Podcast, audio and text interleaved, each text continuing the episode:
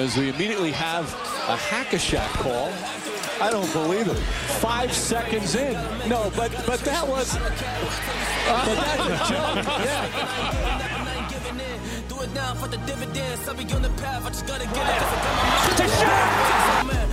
Wait has ended after a half century. The Milwaukee Bucks are NBA champions once again. And this is his house. I am just on the journey. You just know that I'm just going to say. Muy buenas a todos y bienvenidos a un nuevo directo de Hackashack. Volvemos una semana más ya en la decimoséptima de la liga y un poquito después ya de toda esa locura que sucedió en el mercado cuando, cuando finalizó el límite de mercado en el trade deadline. Y como siempre vengo como por aquí con mis compañeros para comentar toda la actualidad de la liga. Ya sabéis, nuestro episodio semanal con Dani, Daniel Cortiñas perdón, y Pablo Díaz también por aquí. ¿Qué tal estáis los dos? ¿Y cómo habéis visto estos días después del deadline que, que han sido bastante locos? Pues muy bien, Diego. Yo te permito eh, que me llames Dani si quieres, no hay problema.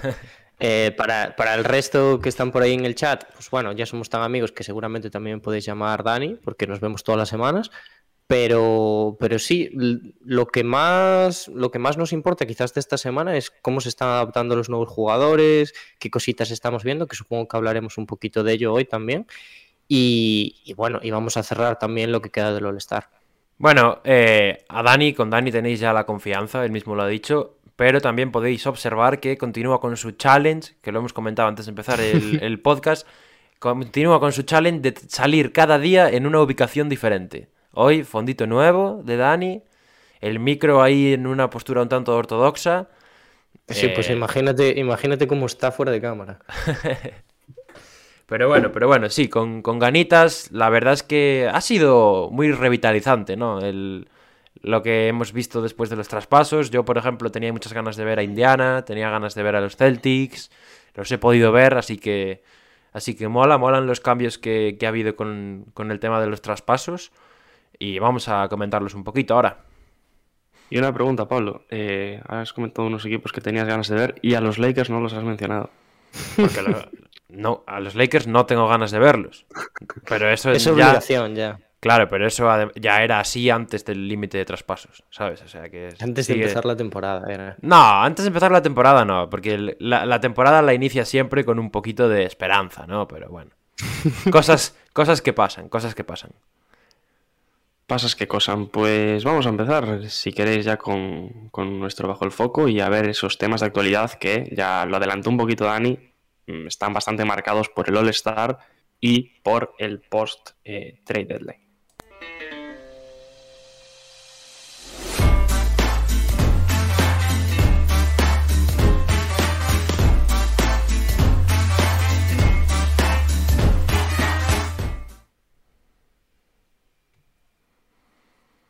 Pues vamos allá, vamos allá con el bajo el foco. Eh, lo dicho, vamos a empezar un poquito como venimos teniendo las últimas semanas, por el All-Star, y luego continuaremos con lo que viene siendo de más actualidad en relativo a, a la liga.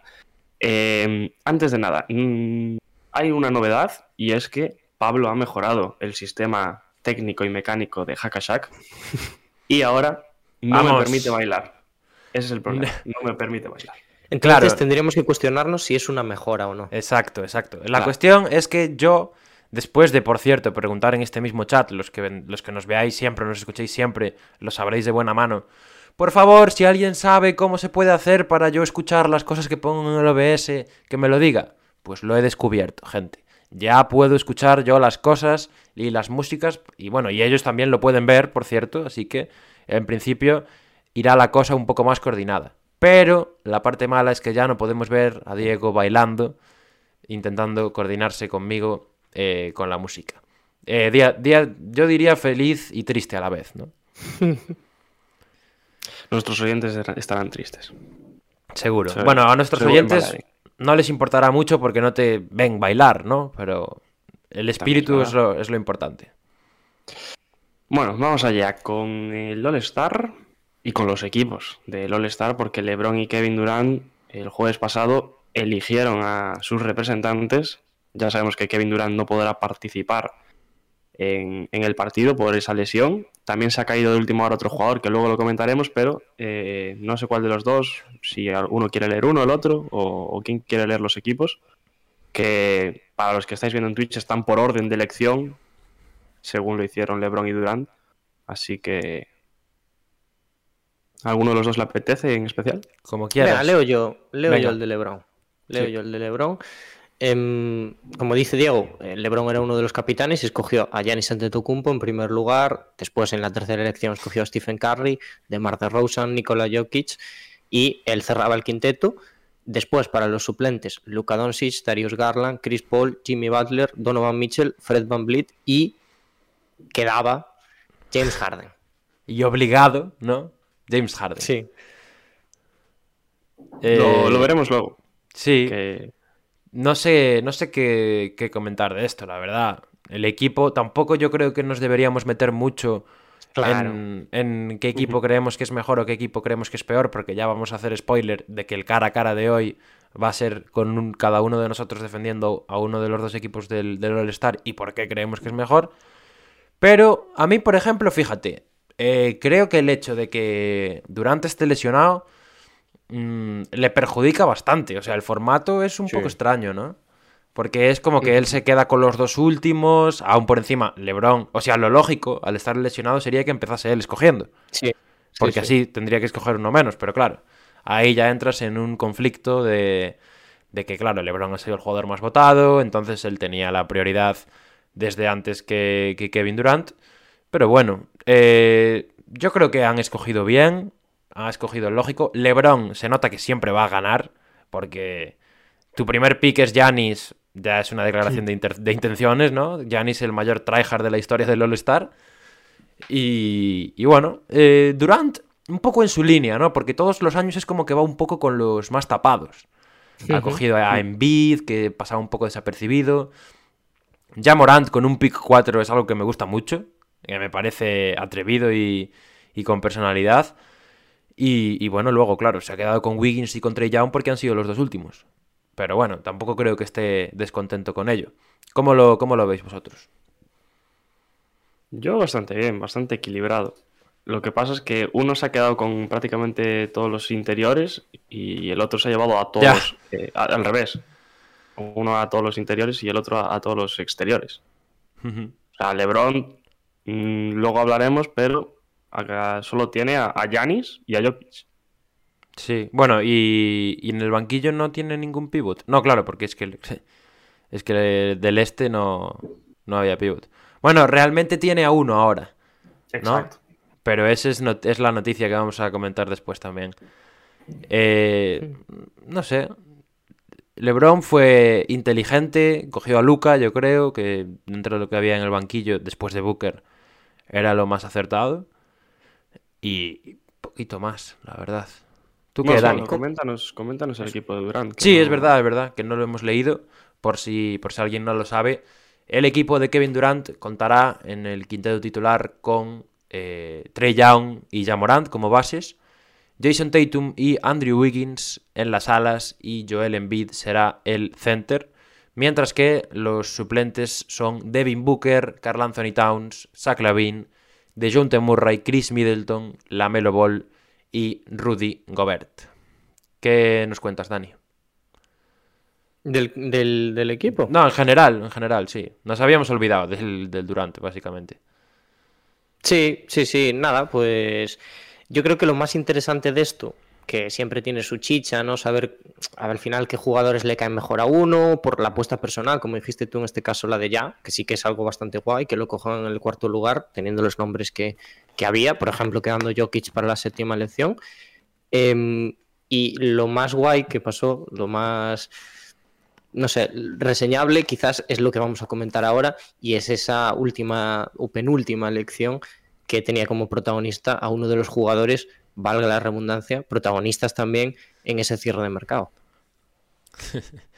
Ah, Yo os lo voy a decir así de claro. A mí Kevin Durant me parece un graciosísimo, tío. Me, me parece una persona de esas que es graciosa pero sin intentarlo, ¿sabes? Porque tú, Sí, tú puedes ser como yo, tú puedes intentar ser un payaso. Pero, pero es que KD es, es gracia natural, tío. Y la, el momento en el que, el que está viendo la gente que está en directo, cuando LeBron se tapa la cara con la tablilla y Durant empieza a soltar la, la, la palabrada de que necesita un hombre grande, es buenísimo, tío. Encima, con la seriedad que lo dice, me parece, va, a mí me parece un momentazo, ¿eh? Bueno, coméntanos lo, lo que dijo, que Sí, no. más o menos. Eh, os Y hemos la comentado, claro, sí, el contexto. os hemos comentado antes que, que los suplentes, bueno, estábamos llegando al final de la, de la elección de, de los banquillos y le llegó el turno de, de selección a Kevin Durant. Bueno, yo creo que conforme el paso de los suplentes ya se iba intuyendo que, que LeBron que no quería coger a Harden y que se lo estaba... De hecho, de hecho, creo que es Barkley el que le pide antes de que queden dos que escoja a uno que no sea Harden. Sí, por eso. la cosa se estaba decantando hacia, hacia, este devenir y, y Kevin Durant, en el momento en el que le queda un suplente por escoger, tiene disponibles a Rudy Gobert y a James Harden. Estos son eh, tres horas después del cierre de mercado, cabe contextualizar. Y empieza a decir que, bueno, necesita jugadores grandes en la zona, el otro equipo tiene a LeBron y a Giannis, entonces tengo que encontrar alguna forma de contrarrestarlos, no sé qué. Mientras suelta toda esta palabrada, LeBron se echa la tablilla a la cara porque se está descojonando vivo y, por lo tanto, elige a, a Rudy Gobert y se queda Harden eh, para el equipo LeBron con posterior mofa de Barkley cuando LeBron le pregunta a, bueno, pregunta en general, ¿no? A- al aire. eh, pero Harden no está lesionado. Y, y Barkley responde, ahora lo acaban de traspasar, ya no está, ya no está lesionado. Que al final eh, ha envejecido mal la broma porque no va a jugar Harden, que también hablaremos de eso ahora. Pero en- me parece un momentazo, momentazo. ¿Vosotros qué os parece? A mí me encantó. O sea, estos drafts del, del, del All-Star siempre dejan algún momentillo así gracioso y, y para, para, sobre todo para las redes sociales. Y yo creo que es naturalidad, le da, le da vida, le- nos acerca mucho a los jugadores, a pesar de que estos dos son unas super mega estrellas. Pero yo creo que se deberían hacer más cosas así, ver los jugadores con, con tanta naturalidad como, como se les vio a, a LeBron y a, y a Durant. A mí me gusta que, que se hagan este tipo de cosas y creo que se deberían hacer mucho más. Yo estoy muy de acuerdo con Diego. ¿eh? De hecho, por ejemplo, me parece también que una de las cosas más guays que hicieron últimamente fue este torneo de 2K que enfrentaba a los jugadores Sí. en cuarentena. Es una pena tal. porque a algunos se les veía mal, ¿no? A veces. Y la calidad. Sí, sí, es sí, una sí. pena, pero molaba mucho, tío, la idea. Y también el de. Habían hecho uno de. De, de Horse, Horse, ¿no? sí, pero ese era peor todavía, porque era como Pero con móvil. un poco Cada triste, uno en su sí. casa. Sí, sí, sí, sí. Eh, y me olvidé de comentarlo. Durant, digo que fue graciosísimo en este momento. Durant, durante todo el draft, fue espectacular, porque hay un momento, creo que es entre los titulares y los suplentes, que Ernie Johnson le pregunta a Kevin. eh, bueno, nos gustaría tener eh, alguna actualización en tu estado, saber cómo estás. No sé si nos puedes comentar cómo vas con el tema de la rodilla. Y Durant responde, no. Y siguen. O sea, es, es, es buenísimo. Al final, después sí que le acaba respondiendo, pero eh, brutal, brutal, brutal. También era el día, ¿eh? Para que KD preguntarle un montón de cosas, ¿eh? Ya ves, yo creo que sea- no estaba muy de humor, ¿eh? No, no, sí. adem- Además, Durant últimamente las está teniendo con los medios, ¿eh? No, no sé si habéis sí. visto la que tuvo con Stephen A. Smith también, hace poquito por redes. Y con su madre también, que se metió por medio, ¿no? Es que a Durant eh, solo lo tienes que rascar para que salte, ¿eh? Sí, sí, sí. Y salta, es, es muy buen saltador. O sea, vaya. De pértiga, ¿no, Pablo? con las piernas que tiene le valen por pértigas, ya te lo digo. Nos pone Josema por el chat, llego un poco tarde, pero pone Derrick White fans Hulls. Hablaremos de Derrick White hoy. Hablaremos de Derrick White. Eh, pasamos, ¿qué os parece? Sí, Pasamos. podemos pasar porque decía, decíamos que, que James Harden actualmente está lesionado, tiene una lesión en el isquiotibial que lo dejará fuera, luego lo volveremos a comentar, pero será revaluado post All-Star, es decir, que se, se va a perder All-Star, y Adam Silver en persona ha escogido su reemplazo y yo creo que, que aquí en Hackashack sonreímos. Hombre, Sí. sin duda. Creo que, creo que es lo Así más que- justo, ¿no? Y- Dani, coméntanos quién es ese reemplazo. Como no podía ser de otra manera, y además le viene muy muy bien al equipo de LeBron por reforzar esas posiciones interiores, es Jarrett Allen, que eh, era uno de los principales candidatos ya de primeras a entrar en, en el All-Star por la temporada que había hecho con los Cavaliers, y ahora por fin se le reconoce por parte de, de Adam Silva. Sí, yo creo que estaba es, entre él y, y Pascal, ¿no? Ya. Sí. es lo que Pero iba a todos comentar. los ¿eh? ojos, Sí. todas las miradas apuntaban a, a Jarrett Allen. Hombre, por aclamación popular, ¿eh? Es que si, si, si no llega, si llegan a meter a Siakam, con todo el respeto a Siakam, que aquí mismo hemos dicho que su temporada era de All-Star, eh, la temporada de Allen es magnífica. Entonces, además siendo en Cleveland, ¿no? Y con toda la narrativa detrás, después del- de la mejora que ha tenido también, yo creo que se lo merecía él sin duda, vamos, además. Bueno, un Allen Dos que ya- jugadores de Cleveland en el All-Star, ¿eh? Sí. Exacto. Poca Y- broma. Y un ¿Quién le Allen, por cierto, que, que ya iba a estar en el All-Star porque iba a participar, luego lo comentaremos en el, en el concurso de habilidades. Pero ahora ya se mete de lleno en el partido de las estrellas. Su primera titularidad, bueno, su primera titularidad, perdón, su primera vez como, como All-Star. Y yo creo que mejora un poquito el equipo de LeBron, lo que tú decías, Dani, por esa necesidad. Sí.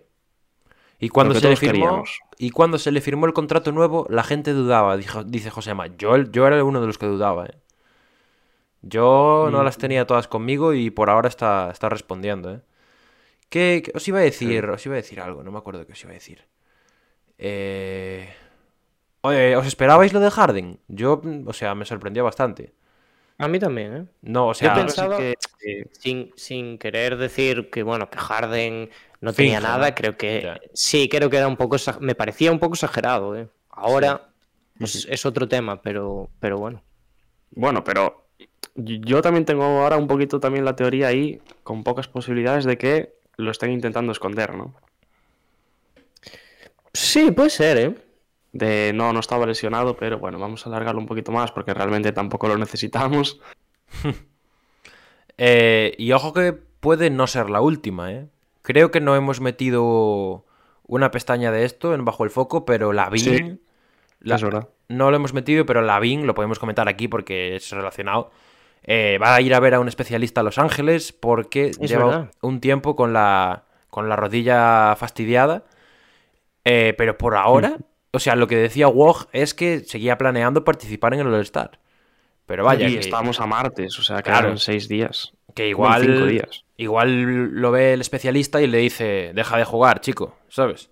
Además, que- además Lavín eh, no solo está en el partido de las estrellas, sino que está en el concurso de triples.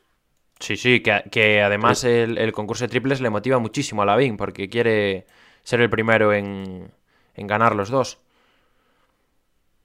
El de- Pues el, de, mates y el de triples. Os voy a decir una cosa, vamos a hablar del concurso de triples porque es lo que viene a continuación. Muy Podemos bien. pasar a, Qué bien enlazamos. diapositiva. Podemos leer el chat mientras, si os parece, Sí. porque, porque tenemos a, a Nano, Nano17000, que dice, ¿visteis las declaraciones de Shaq sobre Harden? Precisamente sobre esto. Yo no sé de qué está hablando, la verdad. ¿eh? Yo tampoco. Yo tampoco. Yo no las he visto. Nano, si, si las tienes por ahí o nos las puedes escribir en el chat, pues las, las comentamos sin fallo, pero no, no sabemos. Y además de estas de esto que nos comenta Nano, aplauso para Josema que ha utilizado su función de Bien, moderador. bien Josema trabajando. Ya se nota que le pagamos. Grande Josema. Deja de vivir del cuento, amigo. Eh, ¿A quién le toca lo de los triples, chicos? A Diego, ¿no? Venga, Diego. Ah, pues vamos allá. Eh, la semana pasada os comentábamos quiénes iban a ser los participantes en el concurso de mates. Adelantábamos que Trey Young y Fred Van Vliet iban a estar en este concurso de triples, pero eh, a las pocas horas de cerrar directo se anunciaron los, Qué todos raro. los participantes de ese concurso de triples. Bien, como bien comenta Pablo, qué raro, siempre salen las cosas a las pocas horas de cerrar nuestro directo. Y os los voy a comentar ahora. Son Trey Young y Fred Van Vliet, que ya los comentamos, pero a estos dos se unen Desmond Bain, Luke Kennard, eh, Patty Mills, CJ McCallum, Zach Lavin, que comentábamos que se lo podría llegar a perder si esa lesión va más, y, ojo, sorpresa, un grande, no recuerdo que, otro, que un grande participase en un concurso de triples, Carl Anthony Towns. Bueno, no. Novitsky, el año de su retirada, participó. ¿No os acordáis? Y yo no Sí, recuerdo, no recuerdo ninguno más. Bueno, el mítico Matt Bonner, chavales. En San Antonio, Bueno, ¿eh? y, Un clásico. y iba a decir que de hecho Kat eh, se atrevió a decir hace no poco que es uno de los grandes, si no el, el, que El más- mejor, que mejor tira de lejos, ¿no? El mejor grande tirador Entonces- de la historia o algo así, dijo. Viene a demostrarlo, por así Sí. se puede decir. Me, me parece Bueno, justo, hecho- ¿eh? Me parece súper justo que esté porque... ah, Sí. En, en general, el concurso eh, es bastante. O sea, da, es bastante meritorio, ¿no? Van los jugadores que, que están tirando más. A mí hay algún jugador que no me cuadra mucho, ya os preguntaré ahora. Pero en general yo creo que está bastante bien. Y Kat realmente es de los que más tira. O sea que Sí. lo de veo bien. hecho, no sé, no sé si es un requisito para participar, pero todos estos han anotado más de 100 triples. Algunos han. o sea, el que Lógicamente, más es Patty. Mills con 170 y largos. Y el que menos no, no me acuerdo exactamente, pero ahí vemos los porcentajes que tienen esa temporada. El que menos es Trey Young con un 37,5%, seguido de McCallum. es el que con- más tira, ¿no? con- Trey, sí, seguro. tira alrededor de 400 y pico. No sé si es el que más, pero tira 400, se ha, se ha tirado 400 triples. o sea Yo, yo apostaría que sí. Eh, luego seguido de CJ McCallum con un 38,4. Eh, luego tenemos a, a Lavin con un 39,9 cerquita del 40. Con 40 tenemos a Fred Van Vliet con 40,8 a Carl Anthony Towns, que es el cuarto en esta clasificación. Eh, tercero tenemos a Desmond Bain con 41,5. 42 para Patty Mills y el que mejor tira, Luke Kennard con un 43%. Por cierto, Luke Kennard, que te hicieron caso a ti, ¿eh, Diego?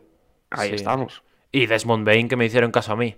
Pero yo creo que no hacía falta que se lo dijera yo para meter a, a Desmond Bain este año.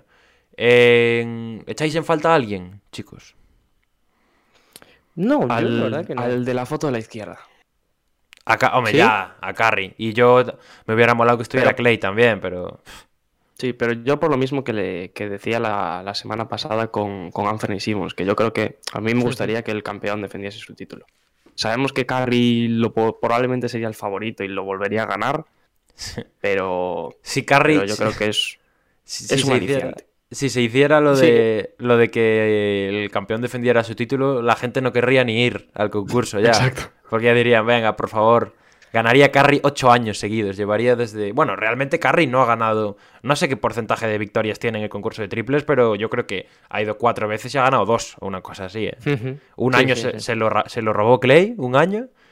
Y hubo otro que. hubo Yo creo que hubo uno incluso en el que perdió en la primera ronda. No estoy, no estoy seguro, ¿eh? Pero ser. si tuviera que apostarlo, lo diría. Pues, eh, fijaos, yo he hecho en falta un jugador, a uno, que además lo, lo tenía como muy claro en mi cabeza, no que iba a estar, pero mm, claro, como de los mejores triplistas, eh, que es Cam Johnson, tío, de los, de los Suns. Y, y el otro día estuve comparando estadísticas entre todos estos que, que van y Cam Johnson, y la verdad es que no tiene nada que envidiarle a, a ninguno de los que está dentro.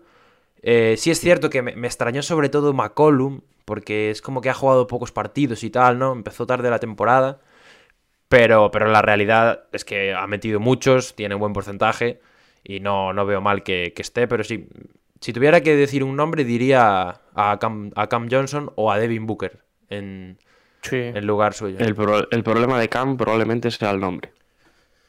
¿Por? Ah, ya, sí. Comparado con, con todos los que están, básicamente probablemente sea el nombre. Bueno, sí, pero Y- por ejemplo, Patty Mills o Kennard tampoco son jugadores con mucho nombre, ¿no? O sea, son Hmm. conocidos, pero poco más. Pero sí que se les tiene más encasillados en el rol de especialista, quizás. Ya, es verdad, es verdad. Nos, nos Bueno, comenta. eh, Sí, lo Bueno, ibas sí, a leer. comenta, comenta. No, No, iba, iba a preguntaros otra cosa, pero sí, comenta eso. Nah, pues acabamos con esto primero. Dale. Y luego leemos. Con este. leemos Eh, el chat. favorito para vosotros. ¿O quién queréis que gane? Eh, yo quiero que gane Desmond Bain. Pero creo que va a ganar Patty Mills. Uf, yo estoy contigo en que me parece que va a ganar Patty Mills también. Y me gustaría que lo ganase o Kat o Lavin, la verdad. A mí Si me es que llega a gustaría- ir Lavin. Me gustaría que lo ganase Kat también. Y creo que también que lo va a ganar Patty. Es que le, le veo potencial a Patty, ¿eh? Tien- Sí. Tira rápido y tal. Y bueno, este año Sí, está. Y es un jugador que si se enchufa, las mete Sí, todas. sí, sí, sí, sí. Yo voy con Patty, voy con Patty. Vamos con Patty aquí. Eh, ahora sí, ¿no queréis preguntar nada más? Nada de este tema, Nada más. chicos. Pues leemos el chat un momentito. donde Nano nos comenta, en relación a lo que decía de la rajada de Shaq sobre Harden, que ahora no lo encuentra, me salió por TikTok y lo estuvo criticando diciendo que todo jugador que, que quería en Rockets se lo dieron y no consiguió nada. Y en playoffs tuvo malos porcentajes. ¿Qué os parece? Creo que ya sé de lo que habla, ¿eh? Yo a mí también, yo creo que vi un vídeo de algo de él criticándolo. Nada, va a haber que descargarse TikTok, chavales.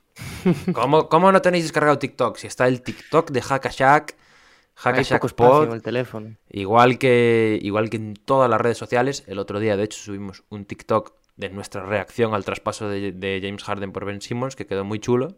Así que id allí a echarle a, ver un si, a ver si algún día te mando lo de los equipos. A ver ¿eh? si algún día eh, subes tu vídeo de TikTok, Diego. Estaría bien, algún día. Está, está gracioso, ¿eh? Ese vídeo. A mí me gustó hacerlo. Hombre, hombre, al final vais a acabar más, más enganchados que yo. Ya veréis. Bueno. Eh, ¿Qué es lo siguiente, gente? Vamos a dejarnos de tonterías. Lo siguiente, concurso de habilidades. Concurso de habilidades reformado, parece, ¿no? O por lo Sí. menos son equipos de tres, no de cuatro. Sí, el formato cambia también. Si Ah, queréis, pero- mientras busco lo que es el formato, comentar ahí un poquito. Sí. Dani. ¿quieres, sí, ¿quieres leer los equipos, Dani? Todo mío. A mí, os digo que me gusta, me gusta que sea así, formato de tres, que sea por equipos o por categoría y tal. Y en este caso tenemos tres equipos que son uno formado por jugadores de Cavs, Jarrett Allen, Darius Garland y cierra, cierra este trío Evan Mobley.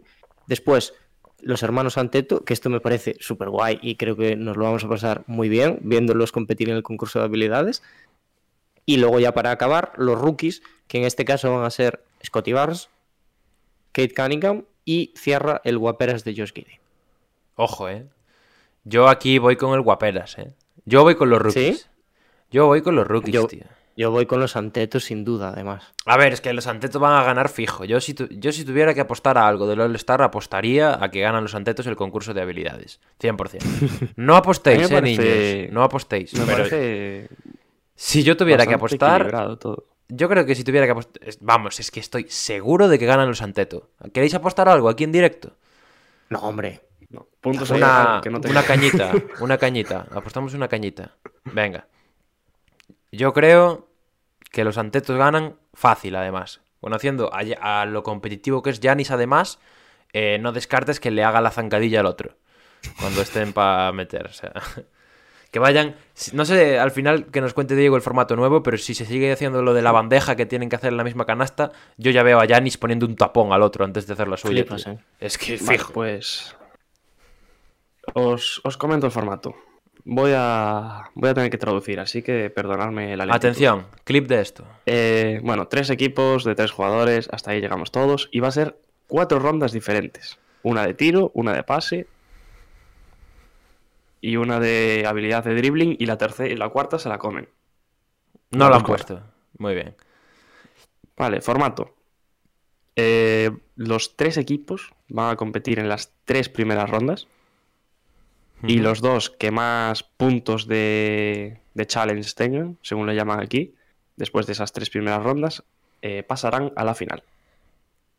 Ajá. Eh, los puntos de challenge se consiguen al ganar una de las tres primeras rondas. Vamos allá. Ronda 1. de tiro.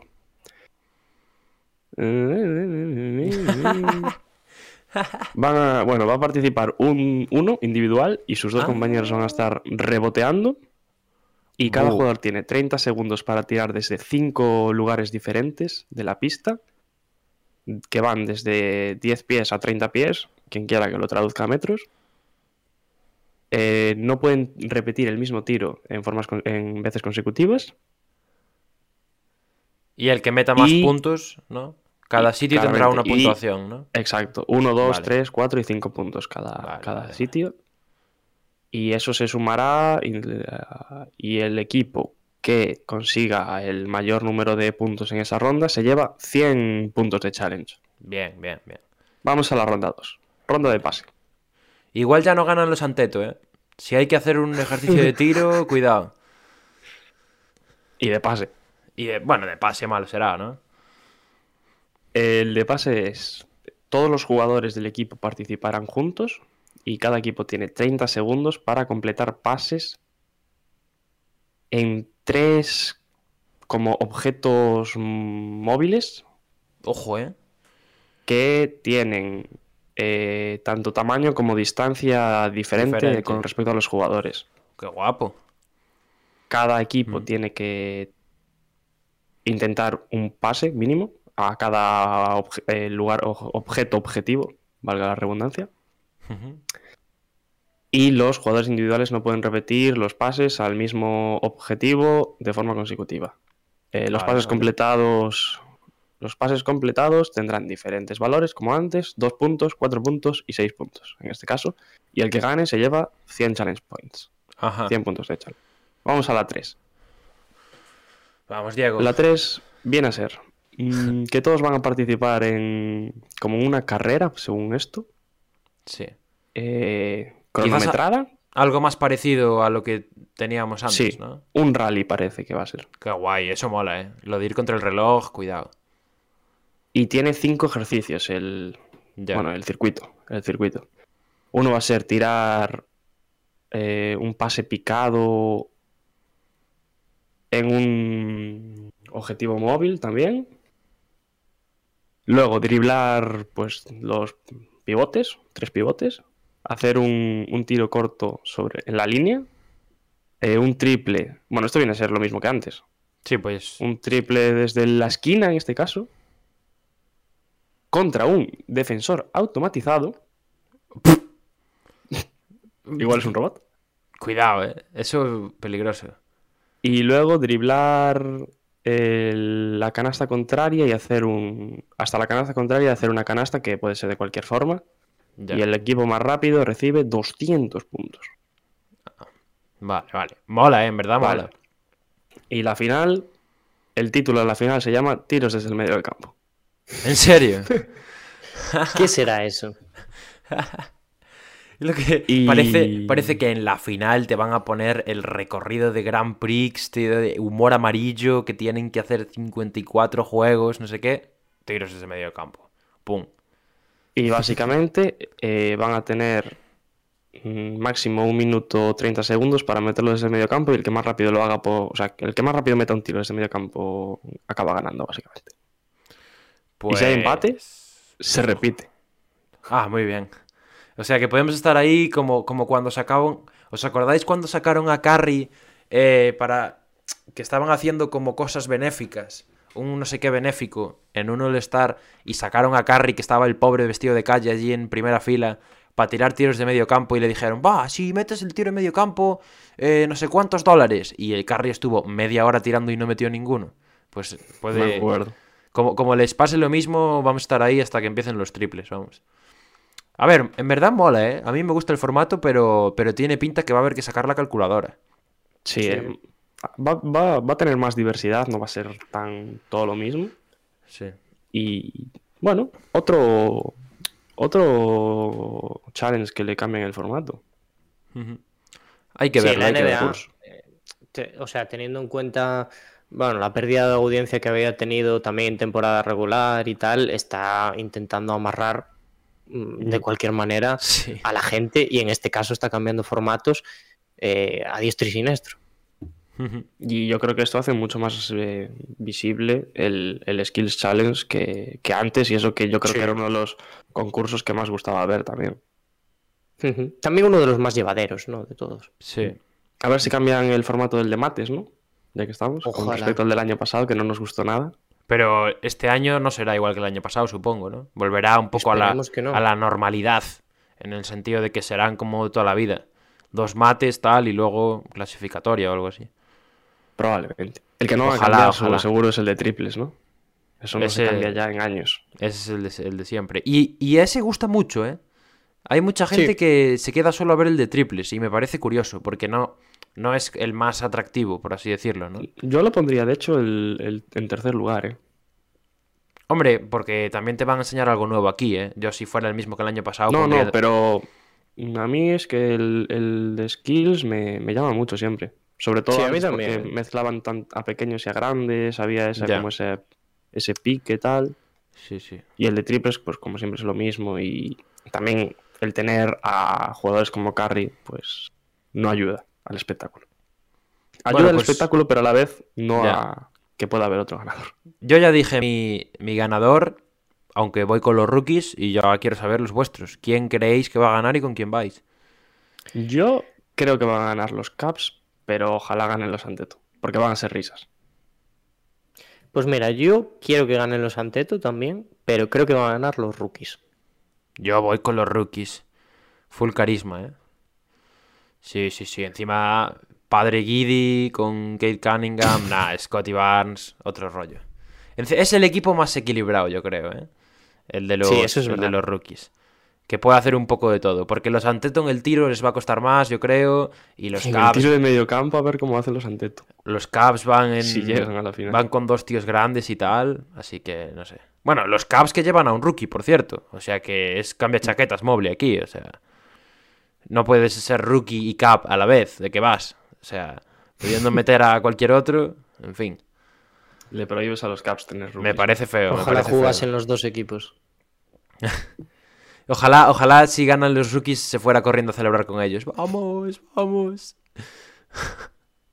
en fin, pasamos, ¿no? Sí, Sí. y con esto cerramos ya la ronda informativa del All-Star. Qué Espero que no haya sido muy tostón el explicar es el concurso de habilidades. Bueno, pero ha que quedado claro. ¿no? audiencia siga ahí. y ahora vamos a la actualidad y vamos con las primeras renovaciones de la liga. Eh, Dorian Finney-Smith es el nombre principal en este apartado, ¿no? Porque, porque los Dallas Mavericks lo han renovado, son cuatro años por 55 millones y medio. La verdad es que es una, una cifra bastante considerable para un jugador que llegó, bueno, sin nombre, ¿no? A los Cavs, a los, a perdón, a los Maps, que mm, se ganó el solo el puesto de la rotación, que ha acabado siendo titular y que ahora mismo, pues es importantísimo, más aún con la marcha ahora de de Porzingis, donde seguro que tiene que asumir un rol más importante. Eh, cabe destacar. Por sin- cierto, una cosa, una cosa. Dato anecdótico, pero Woj dice que son 55,5 y Shams dice que son 52. Pues veremos, veremos. Sin la renovación, los Maps tienen sobre 140 millones en salarios para la próxima temporada. Con lo cual, igual hay que hacer un poco de. Hay que soltar ahí algún jugador. Eh, y de hecho, pues ya sabemos, como comentamos en el podcast del domingo de las notas de la agencia, lib- de la agencia libre del deadline, que si queréis lo podéis escuchar, eh, ese movimiento iba en parte para di- disolver, para separar un poco el salario grande de Porzingis, que eran 34, por dos salarios de Bertans y Dinwiddie, que son 16 y 18 eh, respectivamente. Por lo cual, seguramente Dallas intentará moverse en verano para, para liberar más, más dinerito. Y falta todavía la renovación de Jalen Branson, que ahora mismo, si no me equivoco, no la pueden hacer. O sea, en la situación actual no tienen espacio, creo. No. Eh, aún así, a pesar de que por ahora mismo, por contrato, Sí. sean los mismos millones, eh, no es todo garantizado de Dinwiddie. Son 10, creo. Claro. Y cabe destacar que la de Branson, si no me equivoco, corregidme si me equivoco, eh, tiene las mismas cifras que la de Finney Smith, más o menos. Sí, por que ahí anda. Que podría llegar a ser eso, 50 y pico millones. Eh, nos pregunta Nano si no es sobrepagado. ¿Qué pensáis? Yo creo que no.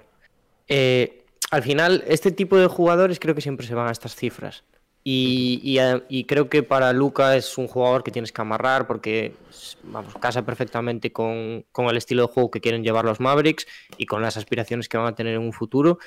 Y creo que se podría ir por este dinero perfectamente a cualquier otra franquicia y lo iban a valorar igual. Entonces, pues hombre, te lo quedas. Es un jugador también muy querido allí, que se ha ganado el puesto a base de esfuerzo y para mí es bastante justificado. Es uno de los jugadores más infravalorados, yo creo, del equipo. ¿eh? Sí, o el que más. Yo estoy incluso. totalmente de acuerdo ahí, Dani. Yo, yo no diría que es sobrepagado, yo diría que eso está barato. Porque es que daros cuenta que dentro de cuatro años el límite salarial va a estar mucho más alto que ahora. Esa es la clave de, de este traspaso, ¿no? Que al final eh, un jugador como Finney Smith, que en el 2010, pues a lo mejor podría ganar en un contrato como este eh, 6 millones al año, cobra 10, pero la, la equivalencia es la misma, ¿no? O el porcentaje de, de ganancia es el mismo. Así que a mí, para un jugador de rol, un buen jugador de rol, un tío que además ha mejorado muchísimo en Dallas, que es un poco el pegamento de ese equipo, ¿no? Es el que, el que une un poco todo. a mí me parece un contratazo. Me parece que 10 y pico millones al año está muy bien. Y eso, dentro de unos años va a tener todavía más valor y va a ser más barato de lo que es ahora. Entonces, Y además es de esos jugadores cumplidores, de los que claro, claro, claro. Eh, tú le das este dinero y sabes casi con, con toda probabilidad de que no va a ser un contrato tóxico de aquí a la larga Sí. porque es un jugador que siempre cumple. Entonces, eh, los Mavs aseguran hay una pieza fundamental para esa construcción de un equipo campeón para Luca. Y yo creo que es un- una renovación obligada por parte y no lo creo sobre-. Yo creo que está bastante bien pagado. Eh, andan por ahí los jugadores de su estilo. Eh, ya sabemos que además ese tipo de jugadores siempre suben un poco la- las prestaciones y, y lo que le acaban dando lo- los equipos en cuanto a salario, porque son jugadores muy necesitados en, en las franquicias y a mí me parece bastante bien, de hecho. Sí. Y además de la de Finney Smith, tenemos que hablar de la de Patrick Beverly, que ha renovado un año más con los Timberwolves por 13 millones de dólares. Mm, No sé si esto era una opción de jugador que tenía. La verdad es que esta no la sabía. Sí, sí, sí. creo Era que una sí. opción de jugador, ¿no? Que tenía y que la, sí. y la ha aplicado ya. Lógico, en cierta parte, porque Beverly, pues.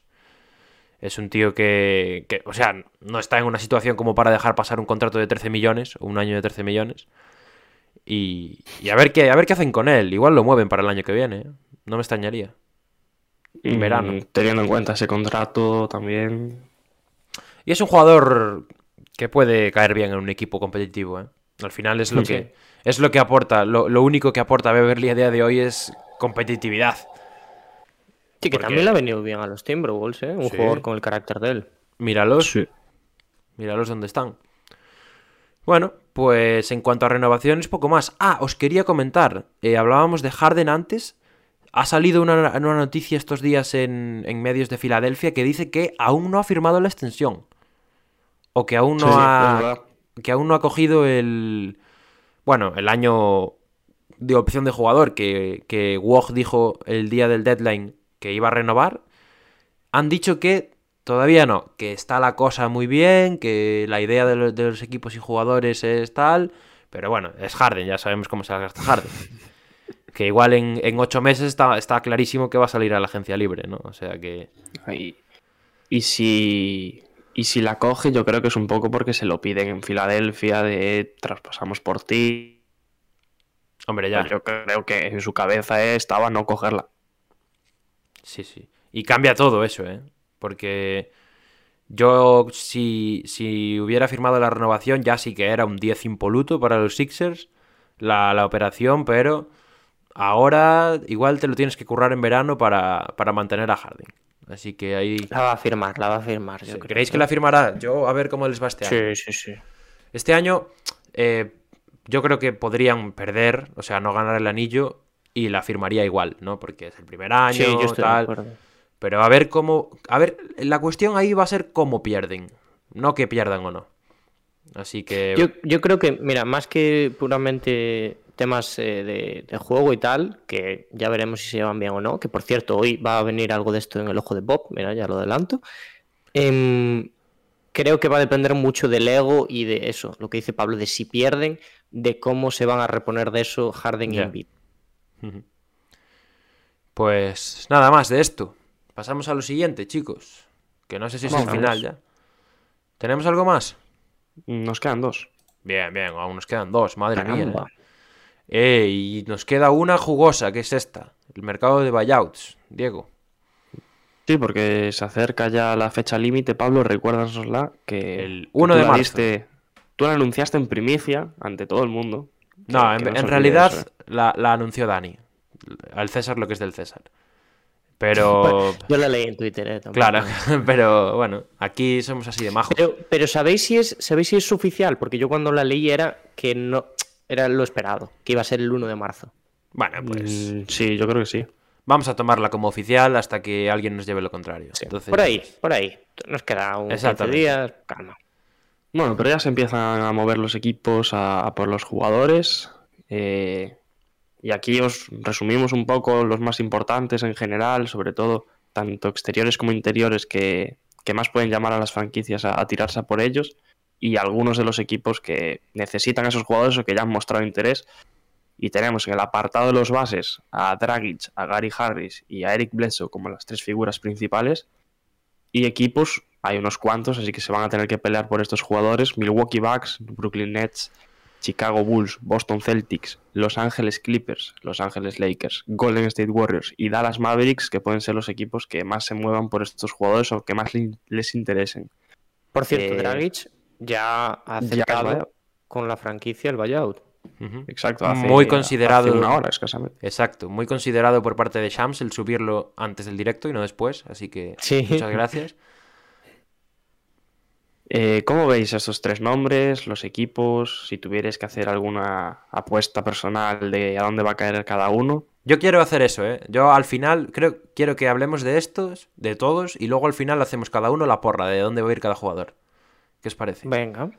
Venga, pues vamos a empezar hablando de estos tres. Hay que decir que antes estaba aquí también el nombre de Dennis Schroeder, que ya no aparece porque parece que se va a quedar, ¿no, Dani?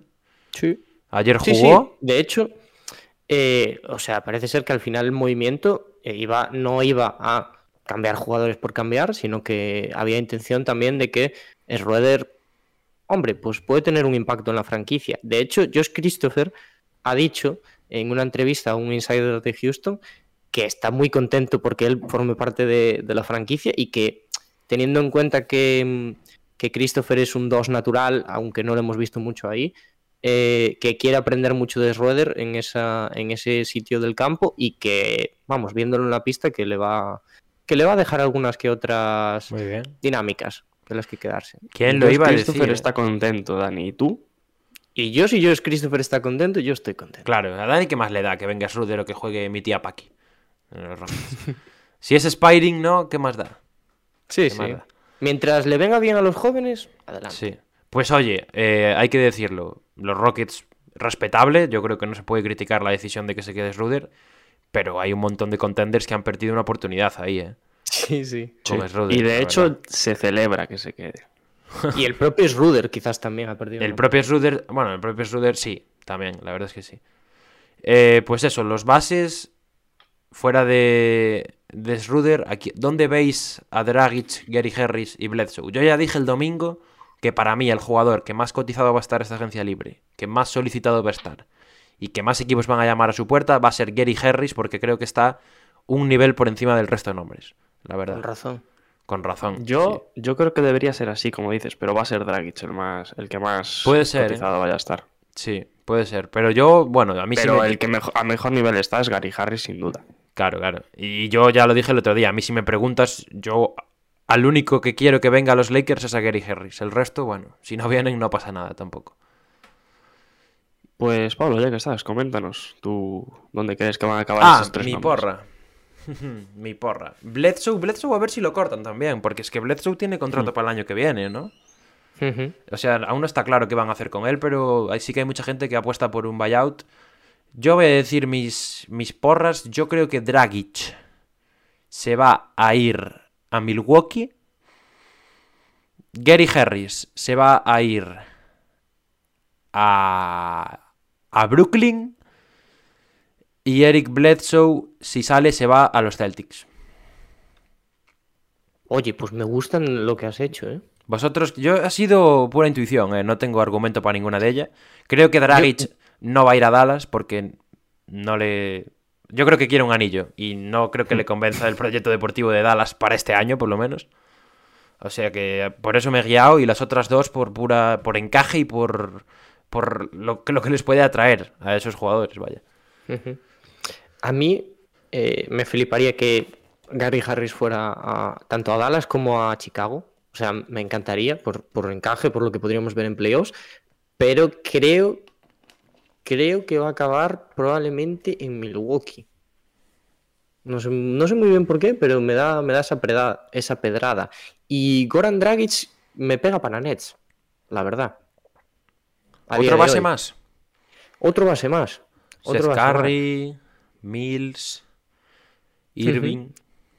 Ojito, y, ojito. y Bledsoe, Bledsoe no tengo ni idea. O sea, no sé, no sé muy bien para dónde puede ir, pero si hay un equipo en el que diría que mejor me encajas es el que has dicho tú y creo que en Boston caería de pie. Sí, yo creo que también, ¿eh?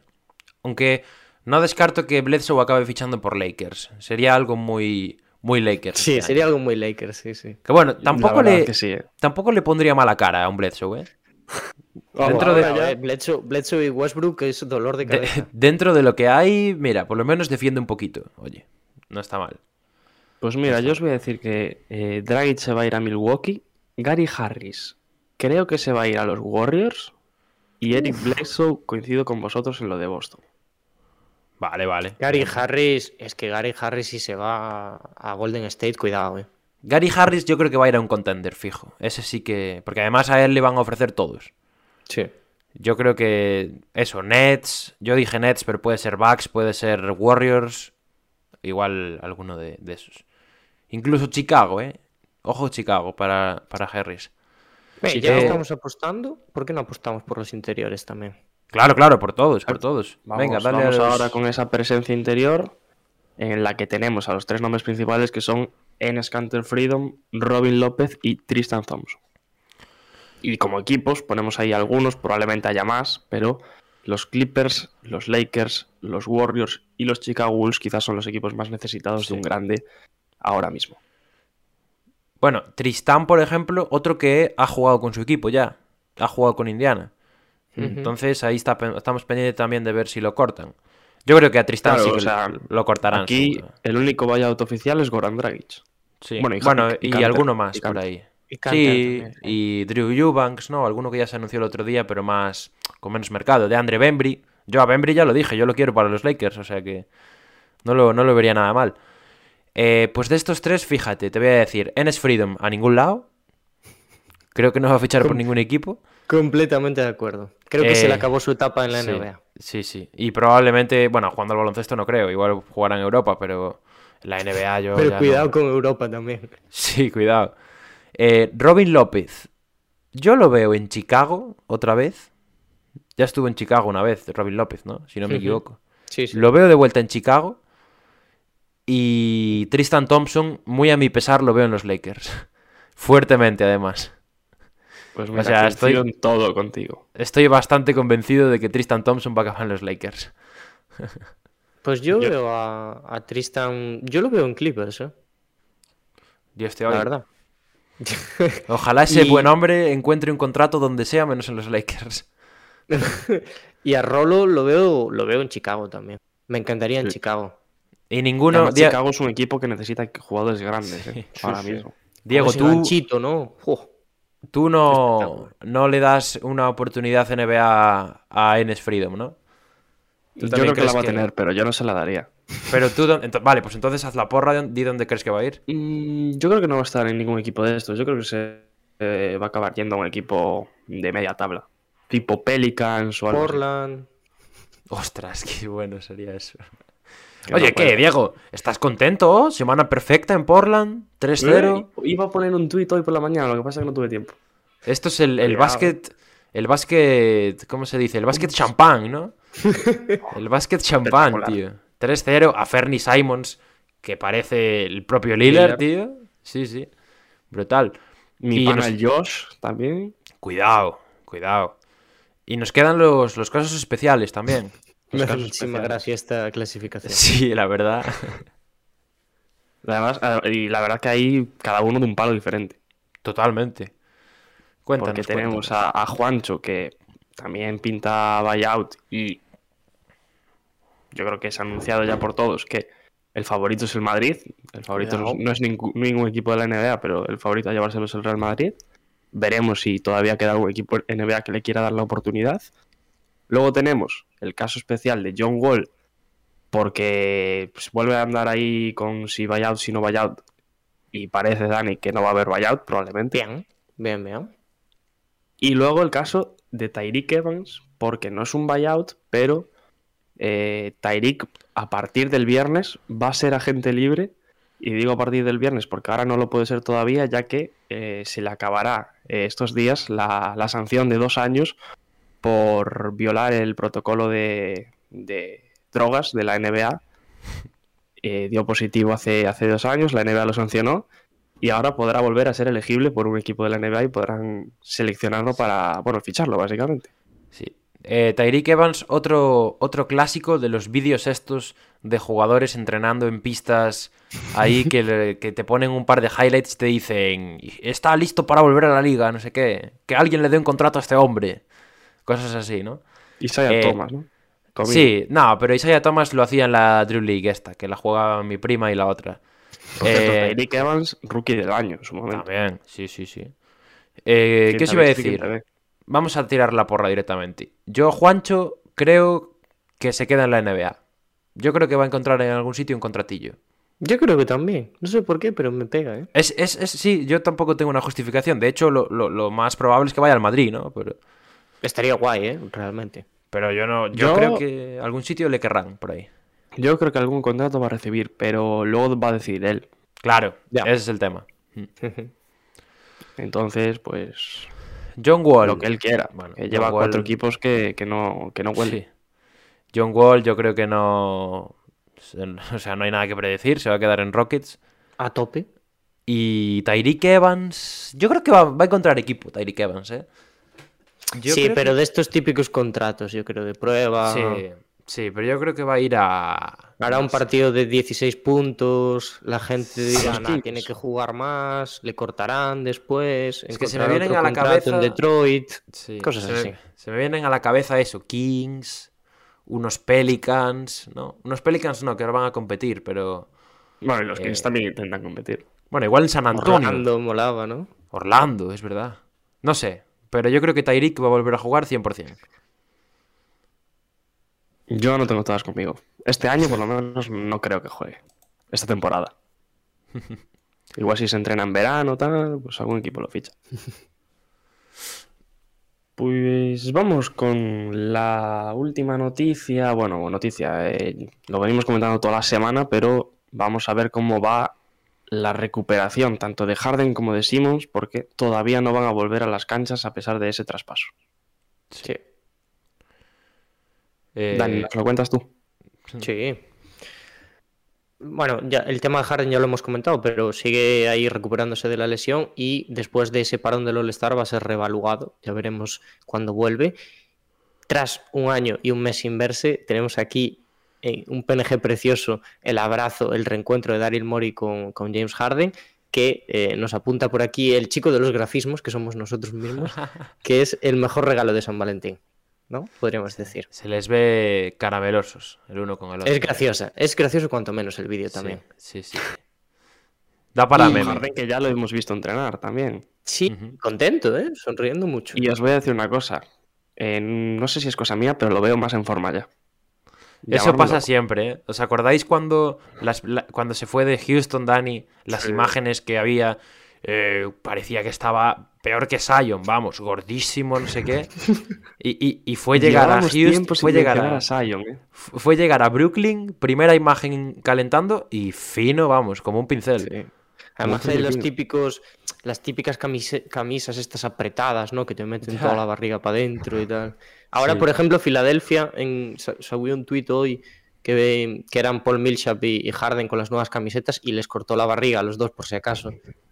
Que es una buena estrategia siempre para anunciar fichajes, muy recomendada. Y, y otro que anunciaron fichajes también fue Brooklyn. Que, por cierto, Pablo, si quieres puedes decir tú el apodo que le has puesto. Aunque yo lo he visto por otros lados, pero aquí te lo vamos a Mm. atribuir a ti. Me lo- a ver, yo os prometo que no me copié en ningún Te lado. creo, te creo. Pero fue nada, nada más ver el dorsal 10 que va a vestir Ben Simmons y se me vino a la mente lo de Ben 10. O sea, me hizo gracia, tal. De hecho, Diego también lo pensó porque nos lo puso por el grupo del WhatsApp antes de que yo lo... Yo es que eh, hay días que me echo cuatro horas sin ver el móvil. Sí. No, no, pero que lo ha hecho muchísima gente, lo de Ben 10. Lo que pasa es que, bueno, pues yo casualidad que no lo vi y... es de el- Hackashack este apodo. Claro, y, Por y cierto, eh, está, la dejaron votando para ese meme. ¿Cuán- ¿Cuánto quiere ben, eh, Ben Silver, no? Adam Silver para, para recuperar las camisetas con nombre y no con apellido? Es que eso estaría guapo, ¿eh? Una noche de Ben 10 ahí, wow. Estaría muy bien. Con sí, el sí. Omnitrix, tremendo. Y, y bueno, la noticia es que ya se está entrenando con los Nets. Ya hemos visto también un vídeo que subieron a las redes sociales. Durán, todo caramelosos también. Pero para volver a verlo en pistas, en partido oficial, tenemos que esperar por lo menos hasta marzo, que también está a la vuelta de la esquina. ¿eh? Sí. Sí, sí, sí, sí. Y, y le quedará más o menos mes y medio de competición para Mm. ponerse a tono de cara a los playoffs. Sí. Vamos a ver, ¿eh? Cómo vuelve también, porque uf, lleva muchísimo tiempo lejos de las pistas. Ya, pero es Pero- diferente. Al no ser por lesión, supongo que físicamente Sí, estará sí. al nivel, por lo menos.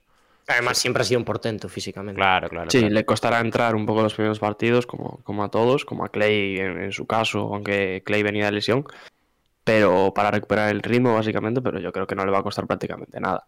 Mm. Y, y Dani decía, eh, tenemos ahí a los otros, a sus dos compañeros ahora en Brooklyn, que vienen también de Filadelfia, que están cumpliendo a la perfección de momento su primer partido. Sí, Millsap aún no ha jugado, pero eh, tenemos aquí que los otros dos implicados en el traspaso, Seth Curry y Andre Drummond, pues muy bien, 23 puntos, 7 rebotes, 5 asistencias de el hermanísimo. Y Andre Drummond, el pingüino supremo, ¿no? Le llamábamos. Buen- 11 puntos, buena 9 referencia. rebotes y 4 asistencias. Muy buena y referencia. victoria para romper la racha de negativa. El pingüino padre. Sí, señor. Hay que volver a sacar la foto de, de Drummond. hay que día. desempolvarla. Totalmente, totalmente. Bueno, pues hasta aquí lo bajo el foco, ¿no? Al final nos hemos enrollado de cuidado. Sí, Eh, como entre, entre las normas del Skills Challenge y, y las porras de, la, de los buyouts, una horita. Tómalo. También día os digo más una cosa, el hecho de que hagamos el directo a las 4 ayuda a Sí, sí, sí. soltarnos un poquito más. Sí, Ya no yo. tenemos- ya yo no son las 12 de la noche como Claro, ya no hay que comer rápido o, o tarde. Claro, entonces, claro. Yo ahora mismo el cerebro lo tengo súper estimulado. O sea que. Sale solo, sale solo. Bueno, pues vamos a dejar bajo el foco a un lado ya, eh, una horita como decía Pablo, y vamos a dar nuestros jugadores de la semana.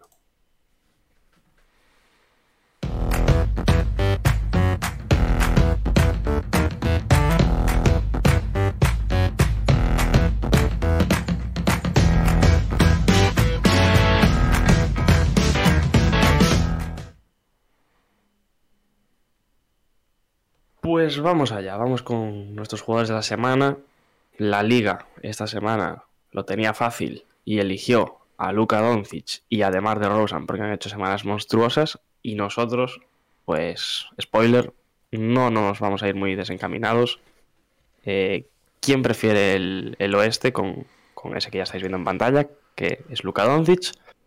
Así que comentarme qué, qué ha hecho Luka esta semana. Pues lo cojo yo mismo.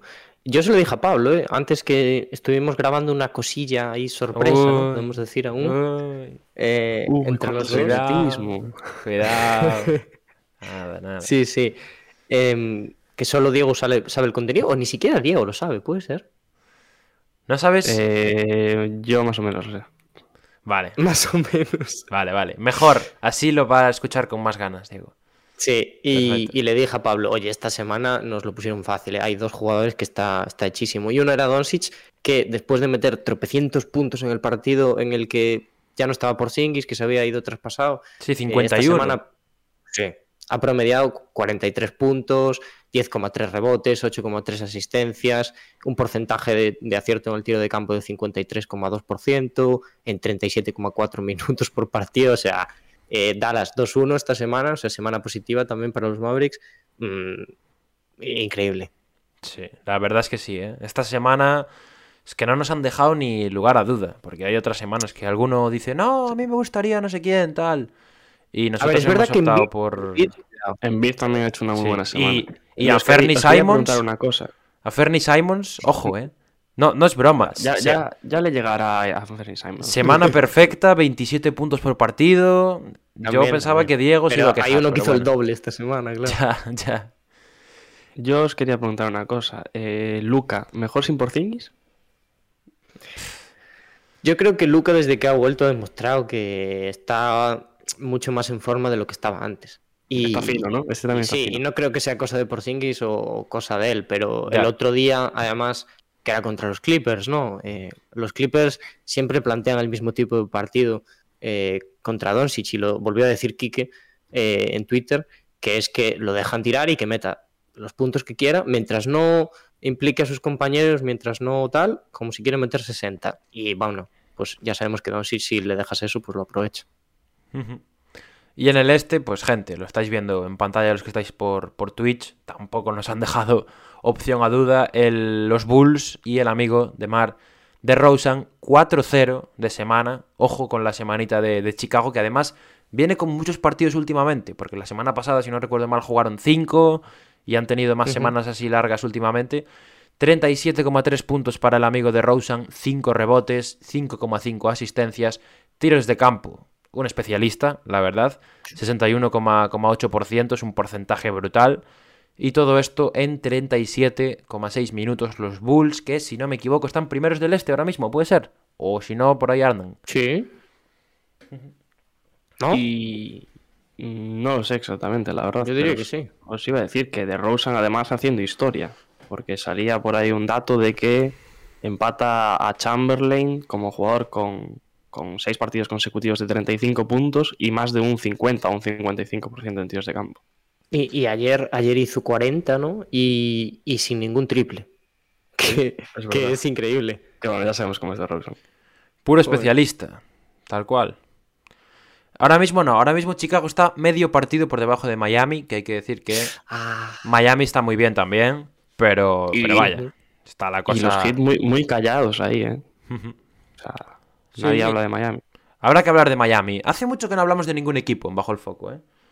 Eso Sí, es verdad, es verdad. Hay que, hay que traerlo. A ver, Es época de noticias, pero habrá que, habrá que hacerlo. Pues por mi parte nada más. Bueno, Pablo, pues mm, estarás preparado ya para lo que viene a continuación, porque es tu sección, así que entramos en Submarino Morado.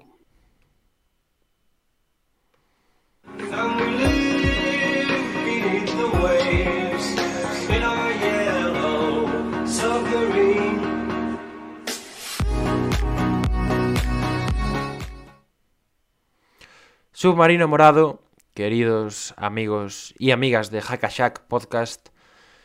eh, esta semana se viene uno cargadito. Ya os aviso que traigo cuatro jugadores en vez de tres, porque ha sido una semana muy buena en general en toda la liga. Muchos jugadores de medio alto nivel jugando bastante por encima de sus posibilidades. El primer nombre que os traigo, Wendell Carter Jr., jugador de, de Orlando. La semana es muy buena porque son 19,8 puntos y 10 rebotes por partido, un doble-doble, además con casi un tapón y medio, siendo determinante en defensa. Los Magic siguen perdiendo. Pero la verdad es que está siendo una temporada infravalorada de, de Carter Jr., que en general, en cifras de la temporada, si no me equivoco, está promediando como un 13-9 o un 13-10 o una cosa así. Con lo cual, eh, para un jugador que acaba de renovar está muy bien, ¿no? Es un, chico co- por el que los Magic hicieron esa apuesta cuando decidieron traspasar a, a Vucevic. Y la semana, la verdad es que reafirma que, que está bien y que le ha ganado la, le ha comido la tostada a, a Mobamba, por ejemplo. Sí, Mobamba empezó muy bien, pero ahora parece También, que. sí. Mm. Y de hecho estaba en rumorología para salir, pero al final no ha salido. Sí. Y este chico por el que traspasaron el año pasado, de hecho, con creo que en el traspaso de, bueno, el de Fournier, o- no, eh, no, el de. Vucevic, claro, en el de Vucevic. Sí, lo acabo de decir, pero bueno.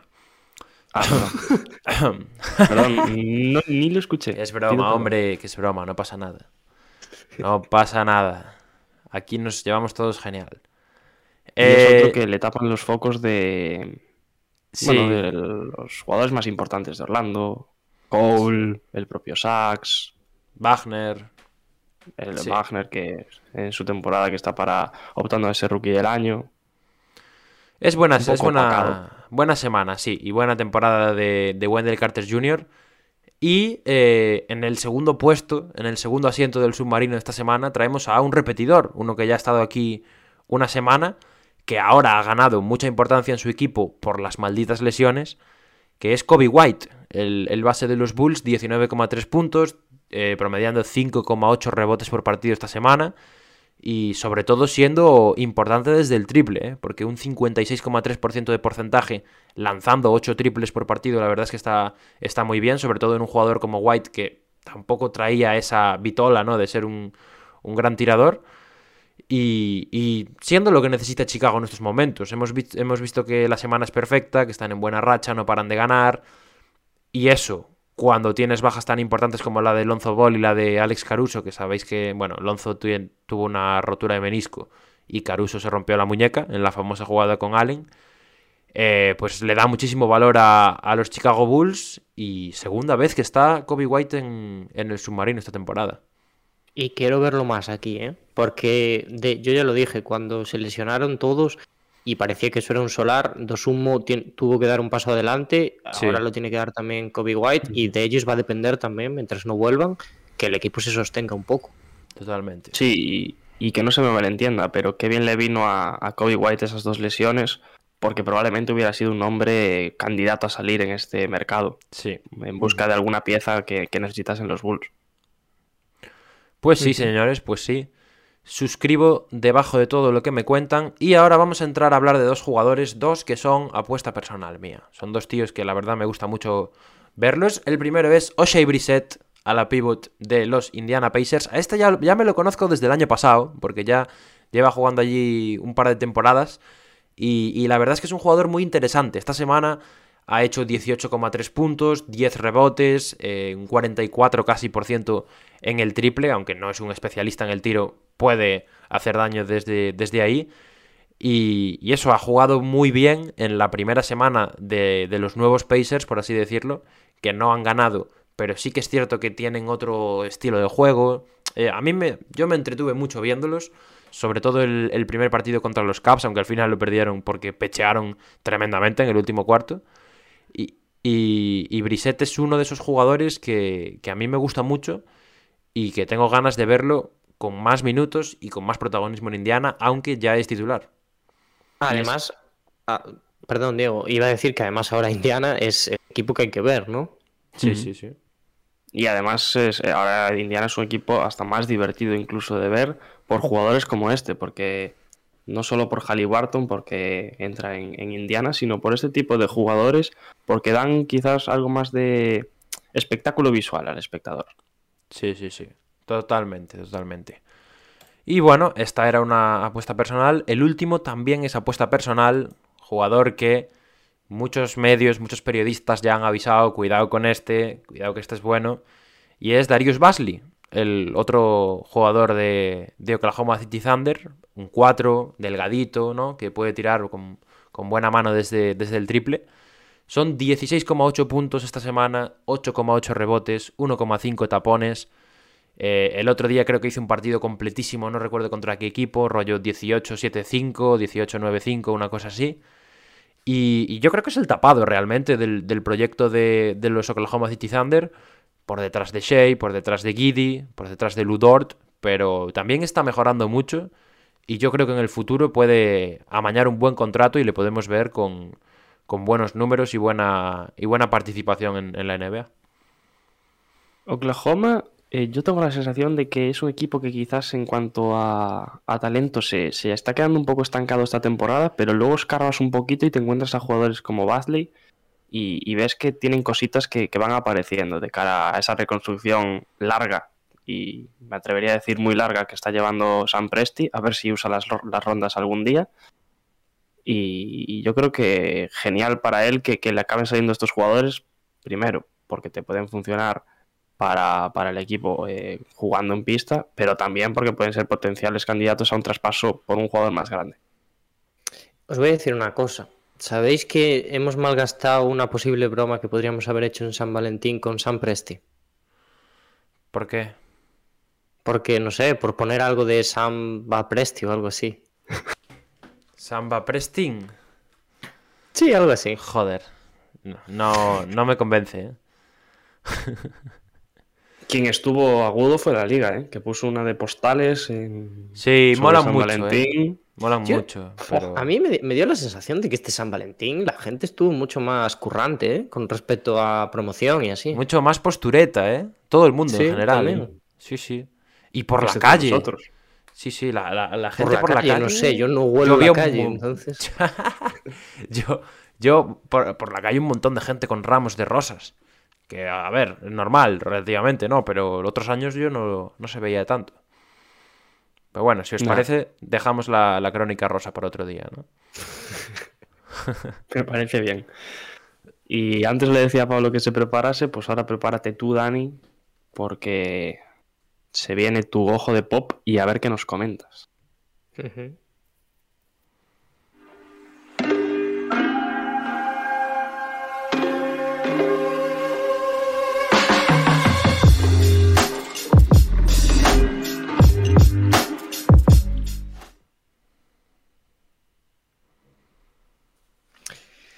Bueno, pues señores y señores, como no se podía esperar, yo he decidido traer aquí, aunque no hemos visto nada y no lo vamos a ver hasta después del All-Star, cómo se pueden llevar Harding y Embiid en pista, ¿no? Que es algo que mucha gente se ha preguntado, que nosotros hemos también hablado de ello un par de veces, de forma también bastante escueta, no hemos, nos hemos querido meter mucho en ello y es algo que agradezco porque me ha dado contenido para hoy.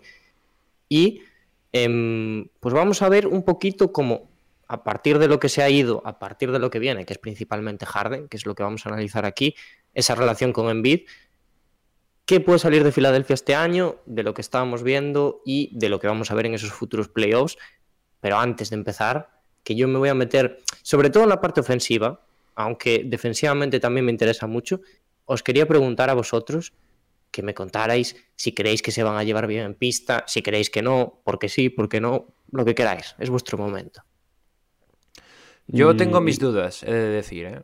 Yo creo que, eh, sobre todo por tema de caracteres, pueden tener problemas, pero vaya, yo creo que si ponen cada uno de su parte un poquito, pues se acabarán entendiendo. Ahora mismo, sí es cierto que se les ve súper ilusionados, ¿no? De jugar el uno con el otro, pero vaya, eso al final es lo normal, es lo que, lo que siempre pasa.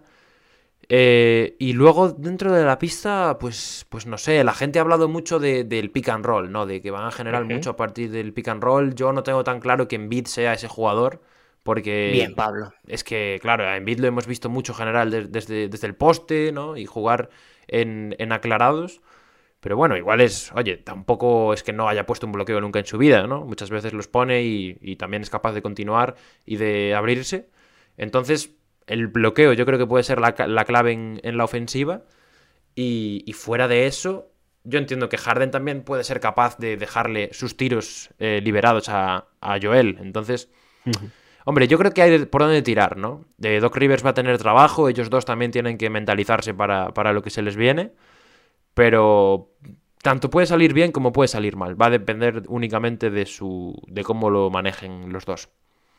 Yo estoy muy de acuerdo y creo que la pelota está en el tejado de Embiid porque él nunca ha jugado con, un jugador como Harden, con, como un organizador como puede ser Harden y el hecho de habituarse un poco a ese tipo de juego que, puedan establecer los dos, creo que va a ser la clave de que este proyecto que han apostado ahora los, los Sixers de, y ese traspaso por Harden, de si funcione o no. Yo le veo bastantes más posibilidades de, de las que le veía hace unos días, ya pensándolo un poco más en frío, pero mm, yo sigo diciendo lo mismo. Creo que no les da a la hora de la verdad en los playoffs. Cuidado. Me, vale, ha gustado ¿eh? las cosas que habéis dicho. Diego se ha mojado, yo me voy a mojar. Yo creo que va a salir mal también. Uf, bueno, yo no sé si saldrá mal, pero yo es que creo que yo le llamo le llamo salir mal a no ganar un anillo. A eso le llamo salir mal. pero o sea que puede salir bien este año o en, en general, la etapa de Harden en general. Sí, en lo que esté Harden en Filadelfia. Yo estoy de acuerdo contigo empezamos mal, ¿eh? Esto... Pero me, han gustado ¿eh? las cosas que habéis pero dicho. yo creo, yo básicamente porque no confío en el nivel de Harden a largo plazo. O sea, creo que puede tener este año que de un gran nivel y considero que hay, equipos que van a estar mucho mejores en playoffs y creo que cuando vayan pasando los años Harden va a ir veniendo muy, mucho, mucho más a menos. Sí, también tenemos que ver ese tipo de jugador en el que se convierte Harden una vez empieza a perder capacidades ofensivas y sobre todo a nivel de tiro, que yo creo que tiene, tiene las armas para convertirse en un base, vamos, pasador completamente si es que quiere. Otra cosa es que él quiera, ya. O sea, lo hemos visto ya, adecuarse mucho más a ese rol, pero creo que una vez que pierda esa velocidad, que también lo hace un jugadorazo, vamos a ver cómo se mueve ahí. Yo también creo que va a depender mucho eh, el éxito de esta pareja, más a corto plazo que a largo, obviamente, pero vamos a ver cómo se, eh, cómo se ajusta todo a corto plazo. Y lo que habéis dicho de Doc Rivers va a tener mucho trabajo, va a tenerlo. Sé que lo más esperado es el fit en ataque, así que, cosa que voy a analizar también aquí un poquito, pero antes me voy a meter a la defensa, que mm, yo creo que es lo más preocupante de, esta pareja, de este traspaso, porque Harden siempre ha estado respaldado por sus compañeros y por un esquema de mucha rotación en los marcajes y Embiid es totalmente lo opuesto, ¿no? Es un jugador que puede defender y puede defenderse a sí mismo solo, que no necesita eh, un esquema de ese estilo Y aquí es donde vamos a ver un poquito de fricción, yo creo, sobre todo a la hora de trazar un, unas dinámicas defensivas. Eh, no le viene bien a Embiid, ya digo, un sistema defensivo de cambios, porque tiene que estar cerca del aro, es ahí donde es clave. Entonces vamos a ver cómo se gestiona eso un poco. Además, Harden, yo lo he defendido siempre como defensor, porque me parece mucho mejor de lo que la gente dice de él, pero eh, sabemos que donde es bueno es cerquita del aro, ¿no? En vertical y donde le cuesta mucho más es a partir de bloqueos lejos de canasta, zafarse de ellos, perseguir al, al atacante. Y ahí es donde yo creo que necesitamos ver sobre todo mano de Rivers, que cubra esas carencias, mm, carencias que también tenía, por ejemplo, Seth Curry, y que ya explotaron los Hawks, si os acordáis, en los playoffs de la temporada pasada. A pesar de que en ese caso sí que estaba un defensor bueno como era Ben Simmons. Vamos a pasar directamente al, a la ofensiva, que yo creo que es la parte importante. Definiendo un poquito primero, así de forma clara, porque ya lo sabéis todos, porque son estrellas y porque todo el mundo los conoce, qué son cada jugador y a partir de ahí cómo podemos relacionarlos. Bueno, Harden es un base de muchísimo balón, eso está bastante claro, muy dominante en el pick and roll, desde que llega a Houston eh, podemos decir también que ha formado grandes asociaciones con jugadores de, pintura. Capela es una de sus parejas más recordadas y quizás la más mítica por estilo de juego de, del pivot. Era probablemente el arquetipo perfecto para jugar con él. Si hubiese subido un peldaño más el nivel, quizás estuviésemos hablando de otra cosa. Pero eh, Harden genera a partir de balón, del balón en sus manos, obviamente, y desde la temporada 16-17, os traigo un dato aquí, ha estado en el top 4 de jugadores con más uso de balón y ha dominado la liga dos años en esta categoría. O sea que telita. En Bid, si con Harden podíamos usar la palabra de dominante para referirnos a su juego con, con balón, yo creo que con Embiid la palabra dominante tiene que estar ahí, pero para hablar de su juego en el poste. Es algo que es una palabra que usamos continuamente. Y otro dato, promedia 1,1 puntos por jugada de posteo. Es decir, es el cuarto mejor registro de la liga por debajo de LeBron, DeRozan y Durant. Y esta gente no lo hace debajo del aro. Y supongo que con menos y, frecuencia y, también. Y con menos frecuencia y con mucha más ventaja. Normalmente yeah. cuando postean a jugadores es cuando tienen ventaja de altura, ¿no? Sí. Cosa que Embiid no tiene. Eh, entonces, un jugador de pick and roll y un pivot de, de poste. A priori encajan bien. La cuestión principal yo creo que mm, para, la, para que la dupla funcione es el Harden que vamos a ver. Diego sí que decía que dependía de Embiid en tanto que nunca ha tenido un jugador así. Y es verdad, a Harden lo hemos visto también en más esquemas. Podemos opinar un poquito más. Pero mmm, Harden es un jugador tremendamente inteligente. Se mueve por las dinámicas de los partidos con conocimiento de cuál es la mejor jugada. Otra cosa es que la ejecute, ya.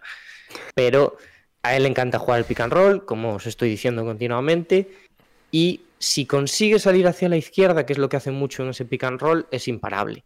Sin embargo, teniendo en cuenta el sitio al que llega, creo que se va a tener que replantear un poquito la línea de acción en esos bloqueos. No vamos a ver a un Harden tan agresivo, por lo menos de cara al aro, o esperemos no verlo. Yo creo que para el bien de Filadelfia, a pesar de, bueno, de jugadas puntuales.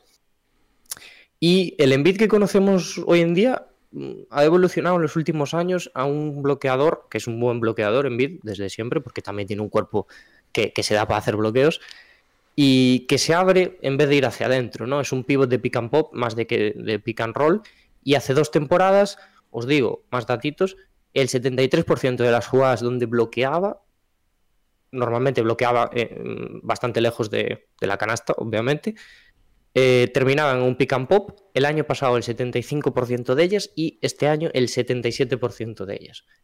Queda claro la diferencia principal, yo creo, en, en el ataque de ambos jugadores y pueden coexistir en, en, bloqueos si Harden reconoce a Embiid como arma principal, yo creo que de la franquicia y permite ese pop en vez de ese rol, ¿no? Porque vamos a ser sinceros, no, yo no veo a ese Embiid corriendo continuamente seguido hacia el aro. No sé si vosotros lo veis. Es un jugador que lo puede hacer ¿eh? perfectamente. Lo que pasa es que lo vemos más cómodo en otro tipo de situaciones. Yo eh, creo que, que, se podría dar si, si buscan a Liups, sobre todo. También, también.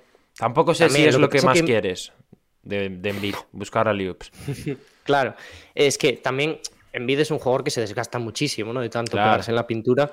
Entonces no lo podemos tener tampoco corriendo la pista durante todo el partido. Y, pero bueno, al final se resume en que Joel Embiid no es como el otro tipo de pivots y que cada vez que hay un bloqueo, mm, por la naturaleza del jugador, vamos a decir que imposibilita un poco que el equipo rival cambie el marcaje, porque el grande siempre tiene que defender a Embiid, por lo que Harden yo creo que no va a conseguir sacar ventaja de estos bloqueos y es una parte fundamental a la hora de asumir que si Embiid va a hacer ese bloqueo, después se va a abrir para lanzar, ¿no?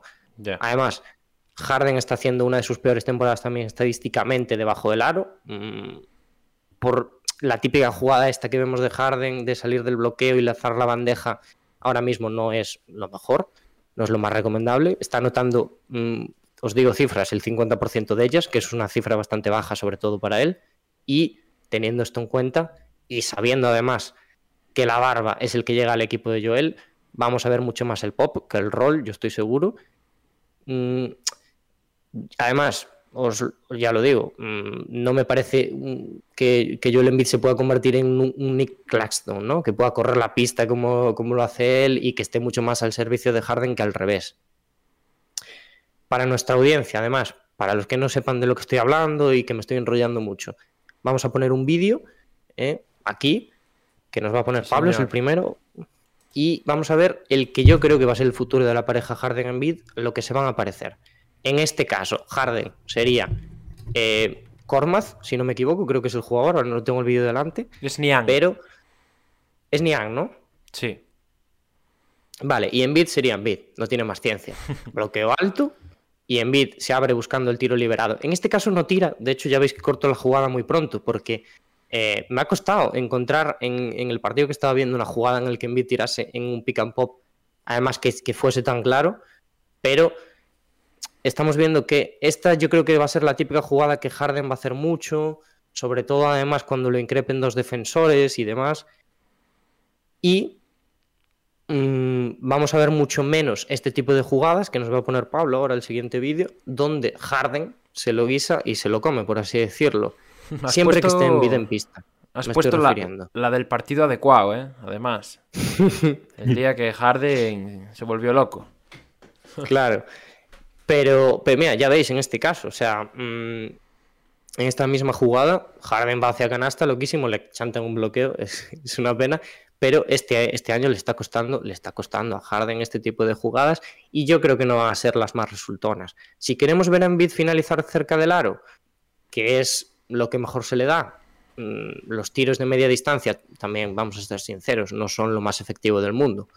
Em, vamos a decir que él no va a ser el que se ponga el que ponga el bloqueo, si lo queremos ver finalizar cerca del aro, no va a correr hacia canasta en este tipo de jugadas y por ejemplo, ¿qué jugador nos va a poder poner el bloqueo y que en vida acabe finalizando cerca del aro? Pues el amigo Harris, ¿no? Que cobra un contratazo, tampoco le va a molestar poner un par de bloqueos para facilitar esta asociación entre los dos.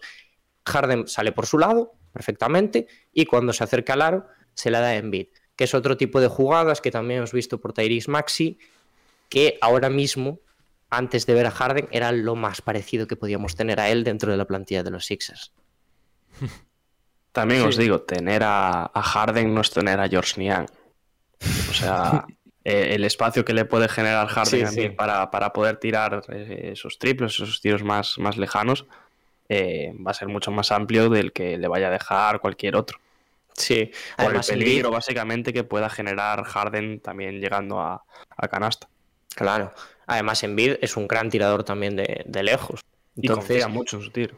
Sí, yo creo que, nos puede dar una asociación bastante curiosa, que aún quedan, yo creo que muchos cabos por atar, pero que todo, como decía Pablo, se va, va a funcionar a partir de ese pick, ¿no? De ese pick and yo creo que va a acabar siendo pop, principalmente por lo que se ha convertido en bid, por lo que está funcionando en, bueno, en el juego de Harden últimamente, y además creo que también, no lo he comentado, pero Harden lo que va a tener que hacer que está rodeado también de tiradores, está rodeado también de jugadores importantes en Sixers, es habilitarlos a todos ellos a la vez que nutre a dentro. Y Tobias es otro que se puede nutrir bastante de esa conexión con Harden. Igual tiene que hacer un trabajo un poquito más feo, ¿no? Del que estaba haciendo últimamente. Pero, pero ve- veremos si es mejor para el equipo. Pues muy bien, Dani. Muchas Me ha gracias. que has traído bastantes datos, incluso de años 2017, comentabas por ahí, años bastante Sí. pasados. Trabajo de campo ahí. Muy bien. Es que este año, es que como no tenemos, no lo hemos visto, yo dije, hombre, a ver si con suerte Harden decide volver pronto a las pistas y lo traigo para esta primera semana. Había otras cosas, como por ejemplo de Rick White, que a mí me ha gustado mucho. eh, Podemos esta hablar ahora y que, de Derrick que- White. que sí. Y que podría haber traído, que podría haber traído aquí, pero dije, pues voy a hablar en futuro y ya me meteré después cuando tenga más partidos de otros, de los que han hecho traspasos. Si queréis, hablamos luego de Derrick White, porque Uy, traigo Vale. una vale, cosa. vale. y Habrá que hacerte caso. Voy a, voy, a, voy a contar con vuestra participación, así que. Uy, qué peligro. Bueno, pues ya nada más, ¿no? Y Nada entonces, Dani, te voy a hacer una pregunta. Mm, Para la semana, ¿Derrick White o Ben Simmons? Hombre, es que Ben, U otra Ben, cosa. Sim- Ben Simmons es otro tema que no vamos a ver aún, entonces creo que no. Igual me No vas a gastar a- la baza, ¿no? A ver, a mí me gusta, eh, sinceramente, me gusta Para mucho la semana que viene, Dani nos analiza el partido del All-Star. El partido de las estrellas, nos analiza. Estaría bien, ¿eh? Tremenda táctica. Cuidado. Eh, pues, eh, pues en tono cómico puede ser interesante, ¿eh? Sí, el- si el último cuarto lo juegan en serio, yo pagaría por eso. Analiza el, el Celebrity Game. Pero, pero no sé, para la semana. eh, a mí me gusta hacer esto de ver a ver si pueden encajar ciertos jugadores o no, que es algo que también hice con Levert la semana pasada. Pero. Pero igual me meto ya a algo que, que hayamos visto en pista. Relacionado con algún traspaso. Sí, probablemente. Es lo que más chicha da ahora mismo.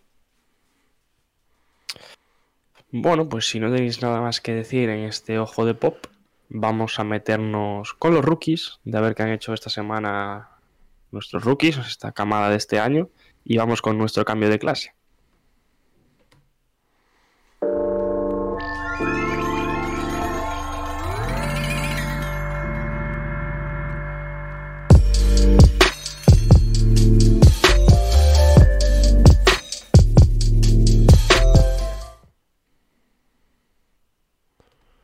Pues vamos allá, vamos a, comentar la semana de los rookies de los tres que os traemos aquí para, para luces, porque una semana más no traemos sombras, ya que, bueno, en general este año está siendo un buen año de, de los rookies, eh, mm, varios, por decir más de 10, más de 15, incluso me atrevería a decir 20, 20 jugadores que hacen grandes semanas, semana tras semana, valga la redundancia, y no sé quién quiere empezar de, de vosotros.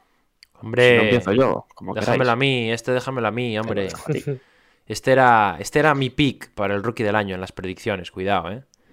Cuidado. Yo a Guidi lo, lo he acogido en mi regazo desde que empezó la, la temporada, la verdad. Tenía altas expectativas sobre él, creo que las está cumpliendo. Y esta semana ha sido noticia, no es que haya sido solo noticia entre los rookies, sino en general. De hecho, viene de pegarse ayer noche un auténtico partidazo en el Madison, que si no me equivoco fue un 28-12-11 y con victoria incluida para los, para los Thunder sobre unos Knicks que ahora mismo están bajo tierra, la verdad. Y, la semana de, de Guidi es extraordinaria, la verdad. Son 15,3 puntos, 9,8 rebotes, 8,3 asistencias, dos triples dobles esta semana. De hecho, con la edad que tiene, se ha convertido en el primer rookie más joven en conseguir un triple doble, segundo rookie más joven en conseguir un triple doble y tercer rookie más joven en conseguir un triple doble. Con sus, pri- con sus tres primeros triples dobles en la NBA, el dato Y ha hecho dos es brutal. Sí, sí, y es brutal el, el- el dato. Y poco más que se pueda decir de, de Giddy, que cada vez está con más confianza. Habría que abrir el debate de si juega mejor sin Shea, porque ayer no juega Shea, esta semana no ha jugado Shea. Y, y bueno, es cuando ha destacado, el dato está ahí. Pero eso lo podemos dejar para otro día. ¿Qué me contáis de, de Giddy, queridos? Coméntanos las estadísticas o no las comentas. Las acabo de comentar. Joder, pues no las ¿Cómo escuché, estamos, pero- eh, Diego? No las escuché. ¿Cómo estamos? Eh, eh, semanaza. Eh, triple, dos triples dobles esta semana, lo que decía, consecutivos además, ocupando el rol principal del, del equipo, creciendo y se va a meter, yo creo, en la carrera por el rookie del año. Oh, palabras mayores, ¿eh? Y además- es que el hecho de esos eh, de que eh, sigue haciendo triple dobles llama mucho la atención Mm, y, sí. y acaba ganando. Yo creo que Y- le va a y- faltar un poco, ¿eh? Para llegar, pero Sí, bueno. yo también lo creo, ¿eh? porque algunos ya tienen más camino recorrido, pero lo que ha hecho Guidi ahora es disipar un poquito las dudas que había a principio de temporada, ¿no? Que se le consideraba, a pesar de un jugador que hacía buenas estadísticas, un poquito irregular, que no tenía tantísima aportación en, en el propio juego, y yo creo que eso está completamente desechado ya, y se ve que es un jugador total con este tipo de semanas. Y yo, quiero hacer una petición y es que le cambien la foto de esa de perfil. Sí, es un poco fea, eh, tío, la verdad. Esta Porque semana... Si lo ves en pista, sí que es un guaperas, pero si Sí, lo sí, ves en Sí, esa la foto, bro, parece que tiene la varicela, todos los tío. defectos posibles, ¿eh? Parece que tiene la varicela, tío. Menos mal que esta semana le hemos puesto las gafitas y le tapa un poco, que si no... Siempre, siempre está feo poner la foto de, de Guidi porque... Que, que le saquen otra, que le saquen otra. Bueno, Dani, este nos gusta a los dos, pero si quieres te lo dejo a ti. Te lo voy a dejar a ti, porque creo que la última vez me lo pillé yo. Entonces aquí hay que ceder de vez en cuando. Va, me, me gusta, solidario con el equipo. Pues vamos con, con Cam Thomas, que ha sido el, el máximo anotador esta semana de, de toda la cama de rookies, 20 puntos por partido, 4,5 rebotes, un 49,2 en tiros de campo, eh, muy similar también el porcentaje de tiros de 3, y un 8,8 en el más menos, habiendo perdido tres partidos. O sea, cositas Sí. tiene eh, este chico de, de los Brooklyn Nets, que sigue creciendo, si, ya sabemos sí, que si le dan minutos, él eh, le costó entrar al principio de temporada, pero ya, ya está aportando desde, sobre todo saliendo desde el banquillo. Y ahora, sin Simmons, sin, sin Harden y aún por encima Kyrie se pierde partidos porque no está vacunado, pues va a tener muchos más minutos y los está aprovechando totalmente. Me, me- está haciendo mucha gracia lo que acabas de decir, porque eh, antes estaba mirando Twitter y, y le decía, no sé quién, no sé quién lo dijo, no me acuerdo, pero en una retransmisión alguien sobre Kyrie dijo half man, half a season. Sí. Lo, puede que lo dijera Barkley incluso, ¿eh? A mí me suena. Puede ser, puede ser. Me quiere sonar, sí. Que por cierto, como dato, creo que el Estado de Nueva York va a quitar lo de mascarillas y probablemente lo de que tengas que estar vacunado. Así que La ley Kyrie igual Hace- puede jugar todos los partidos. Pero hace una semana o dos ya habían dicho que no. Ah, O sea, no sé cuándo fue. o Igual fue hace más de una semana o dos, pero ya había salido el alcalde o alguien a decir que no lo iban a quitar. A ver, igual esto es cambio de opinión repentino otra vez, ¿eh? Pero no sé, no sé. Veremos lo que pasa. Yo creo que tarde o temprano va a acabar pasando, pero bueno. Sí, sí. Eh, A los play justo, ¿no? Sí, Ah. tiene toda la pinta, tiene toda la pinta. Cam Thomas, ¿quién nos iba a decir que iba a estar jugando tan bien Cam Thomas, eh? Porque yo Y recuerdo... tantos. Y tanto, es que yo recuerdo el, el principio de temporada que nos lamentamos un poco de que lo draftearan los Nets porque decíamos, joder, es que no va a tener sitio, no va, no es el mejor sitio para, para crecer. Pues nos ha callado la boca. Eh, los números son buenísimos, además ya lo ha hecho varias semanas, no es cosa de, de un día. Y, y encantados de, de verlo. A ver si tiene un sitio en la rotación en playoffs. Yo espero que sí, porque ahora mismo le da mucha vida a la segunda unidad de, de los Nets. Como agitador, Sí. para ciertos partidos probablemente tenga, tenga hueco. A ver, es verdad que ahora ya sabemos que bueno, que en playoff siempre se acortan las rotaciones, que además ahora si a alguien de buyout igual le cuesta un poquillo entrar, pero vamos, él está haciendo méritos para estar ahí. Y además llegó eh, Seth Curry también con Simmons, que es uno más para ese puesto de exterior, que le Sí. podría quitar a la hora de la verdad pues un espacio. Bueno, veremos. Y ya para cerrar, tenemos a Quentin Grimes, otro que se está ganando un hueco en la rotación, tanto que esta semana ha jugado 36 minutos por partido y ha hecho 15 puntos, 4,7 rebotes, metiendo el 46,2% de los tiros de 3. O sea que la única buena noticia, ¿no? En Nueva York. Sí, sí. eh, se está ganando el sitio porque el resto están como están también, ¿no? El resto Que, oye, andan a piñas los demás. Que no, No, que no es por desmerecer su nivel, ¿eh? Que Grimes, la verdad es que ha jugado bien. El otro día en Portland hizo un partidazo, de hecho. En el Sí. famoso partido que perdieron la ventaja de 23, Quentin Grimes fue de lo mejorcito. Y, y bueno, da gusto ver que por, por lo menos en, en Nueva York han acertado con un rookie, aunque sea cuando quieren hacer playoffs, pero bueno. Mejor tarde que nunca, ¿no? Bueno, pues con esto cerramos este cambio de clase de, hoy. con tres rookies, pero bueno, lo que decimos siempre, los, los de siempre siguen jugando bien, se están asentando ya en semanas lo que llamamos normales para ellos, y estos tres quizás son los que más han sobresalido fuera, de, fuera del, del núcleo de los de siempre. Y dicho esto, vamos con la penúltima sección de hoy y vamos con Rolling or Falling.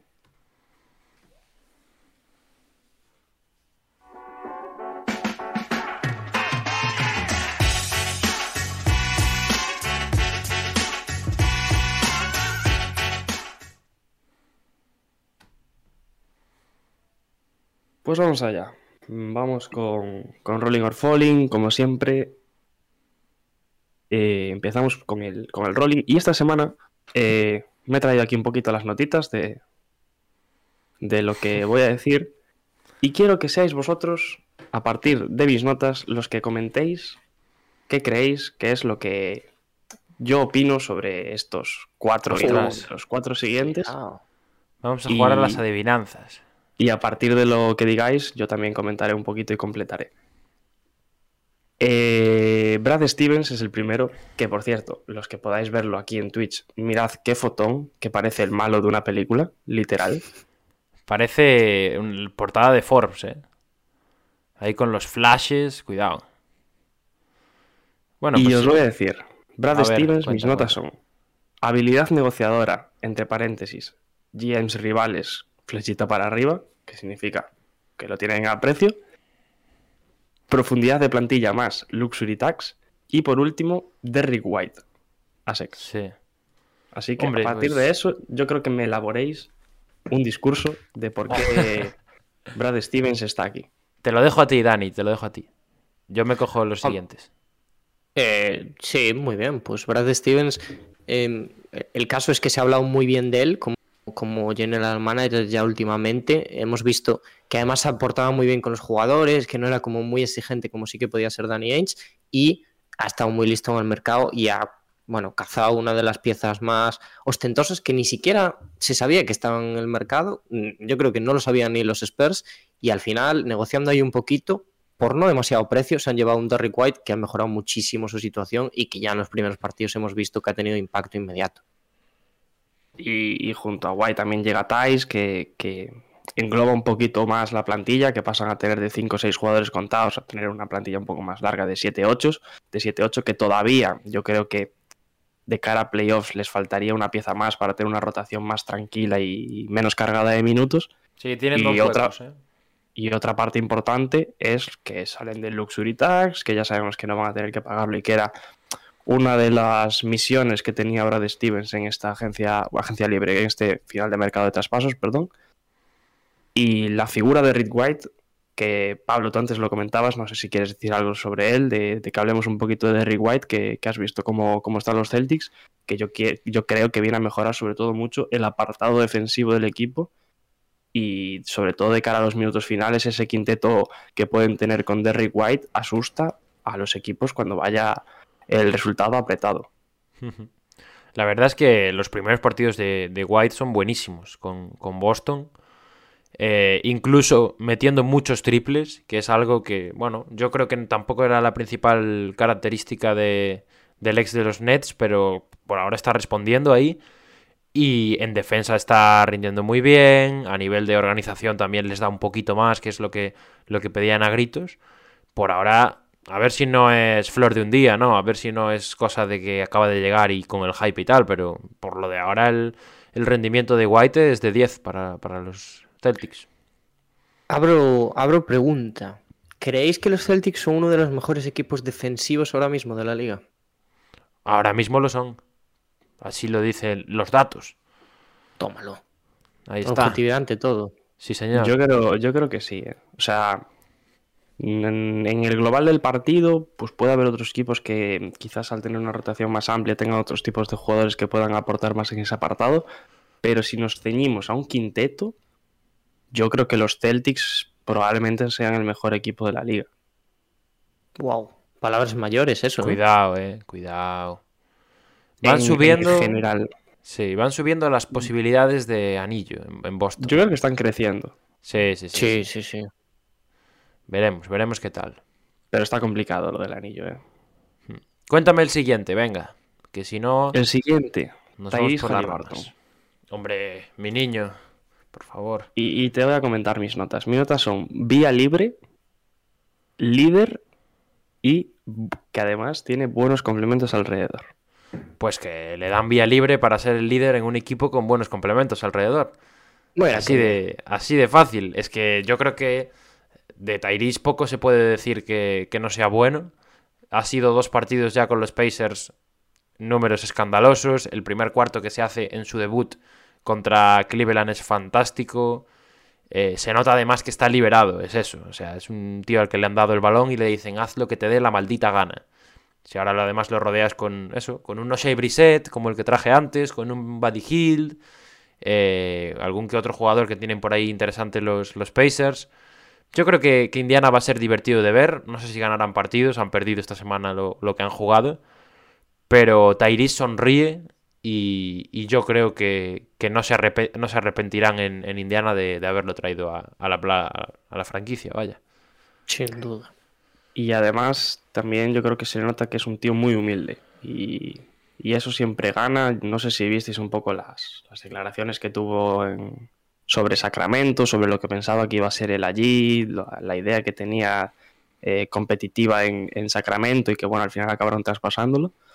Y yo creo que es un tío que cae redondo en Indiana, que encuentra ahora vía libre para crecer y para ser el líder total de, de esta franquicia. Y además de ello, lo que, lo que decía, se encuentra que no está en una reconstrucción como por ejemplo Oklahoma o Detroit que empezaron sin nada, sino que tiene a un Starner, tiene a un Buddy Hill, que también puede ser una pieza que este verano se mueva, pero está ahí, tiene ese Osei que, que comentabas tú, Pablo, tiene de ciertos jugadores alrededor que yo creo que les hace un equipo que para el año que viene hasta podría competir por playoffs.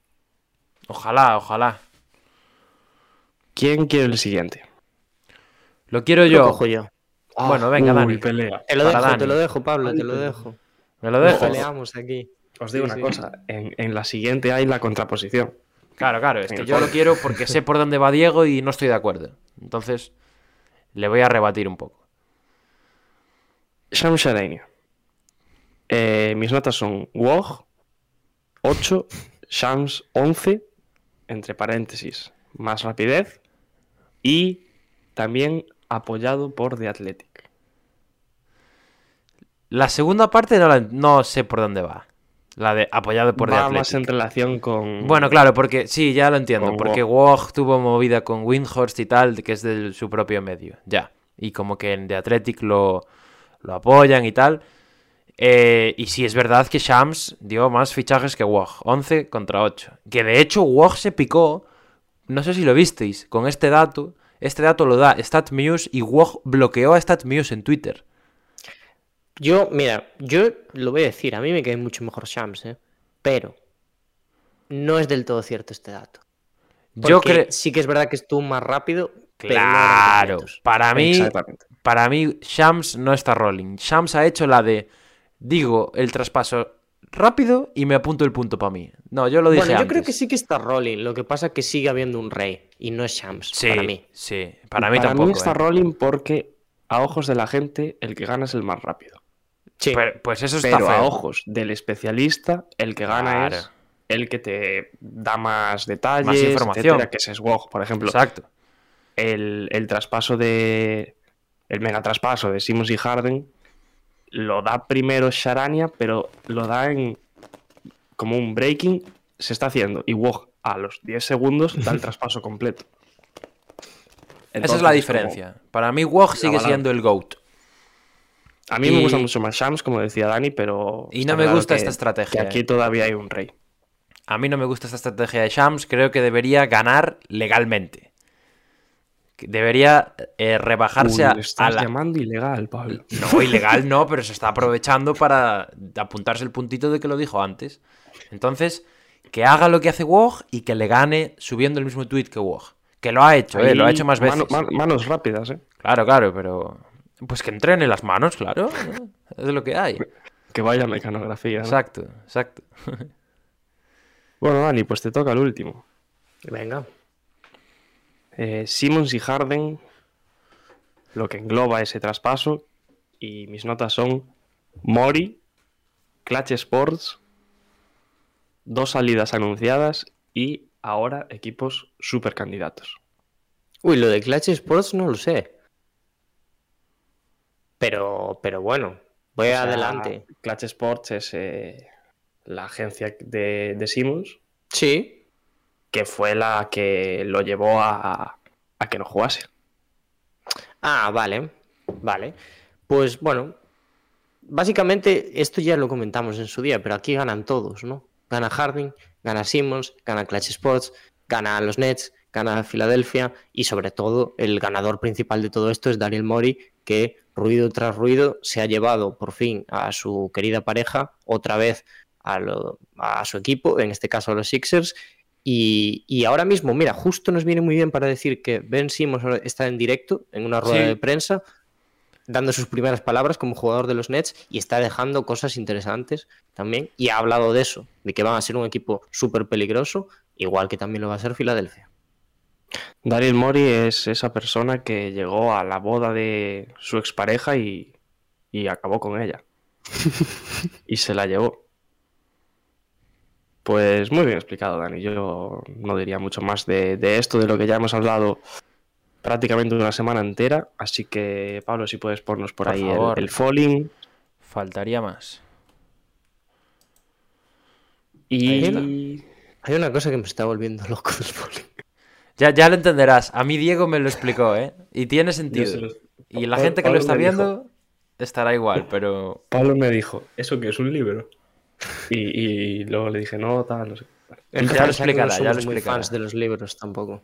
Eh, empezamos con. No sé quién, quién va. Venga, voy yo ahora. Seguimos el orden. Eh, pues vamos con Damian Lillard. Y mis notas son: Adiós, CJ McCallum. Las posibilidades pasan únicamente, entre comillas, por este verano. Y la última, entre paréntesis, es una pregunta: ¿posible adiós? Pues sí, pues ahí está la cosa, ¿no? Eh, le han quitado a su amigo de toda su carrera de encima. eh, su equipo ahora es un descalzaperros, no hay por dónde cogerlo. y aún así está ganando. Las Eh, cosas hay que decirlas. Este, eh, Aún así está Que ganando. está Dennis Smith, por favor. Claro, y si eh, no lo digas muy alto, que igual está Nano en el chat, eh. Por cierto, os voy a decir una cosa. Si Respeto. buscáis ahora, no sé si sigue estando, pero si buscáis Damian Lillard y os vais a imágenes, os aparece la de Dennis Smith Jr. Me parece lógico, la verdad. En Hay el que- lugar de Damian Lillard. Hay que saber pasar página. Eh, y eso de la- las interrogaciones en, último, en un adiós o algo así, no sé cómo era. Eh, Sí, un posible adiós. porque este verano, si la cosa no, no va bien en Portland, si Lillard no ve que le dan ese equipo competitivo, porque le han asegurado que no es una reconstrucción, que le van a dar un equipo competitivo, si no se lo dan, pues seguramente enfoque la puerta de salida, porque esto ya no hay quien lo aguante. Ya sabemos que ahora mismo no tiene intención de irse Lillard, pero supongo que el hombre tendrá un tope de decir, oye, mira, yo quiero ganar, ¿no? Así que ahí está el tema. Y, y bueno, a ver, a ver, por lo de ahora, no puede estar descontento porque los Blazers ganan. Y si se queda, va a haber que hacerle no una, sino dos, tres o las estatuas que hagan falta. Por, por supuesto, vamos. Pues vamos a seguir. Dani, vamos contigo. Y tenemos ahí al LeBron James en pantalla. Y mis notas son churrascada, sin traspasos y a pelearse en, en el mercado de buyouts. Eh, bueno, pues el tema principal de LeBron James es que los Lakers han quedado sin mover algo, por lo menos para seguir, no, no para ser competitivos, porque sí que lo son, sino para mover un poco las aguas de la franquicia, para traer sangre nueva.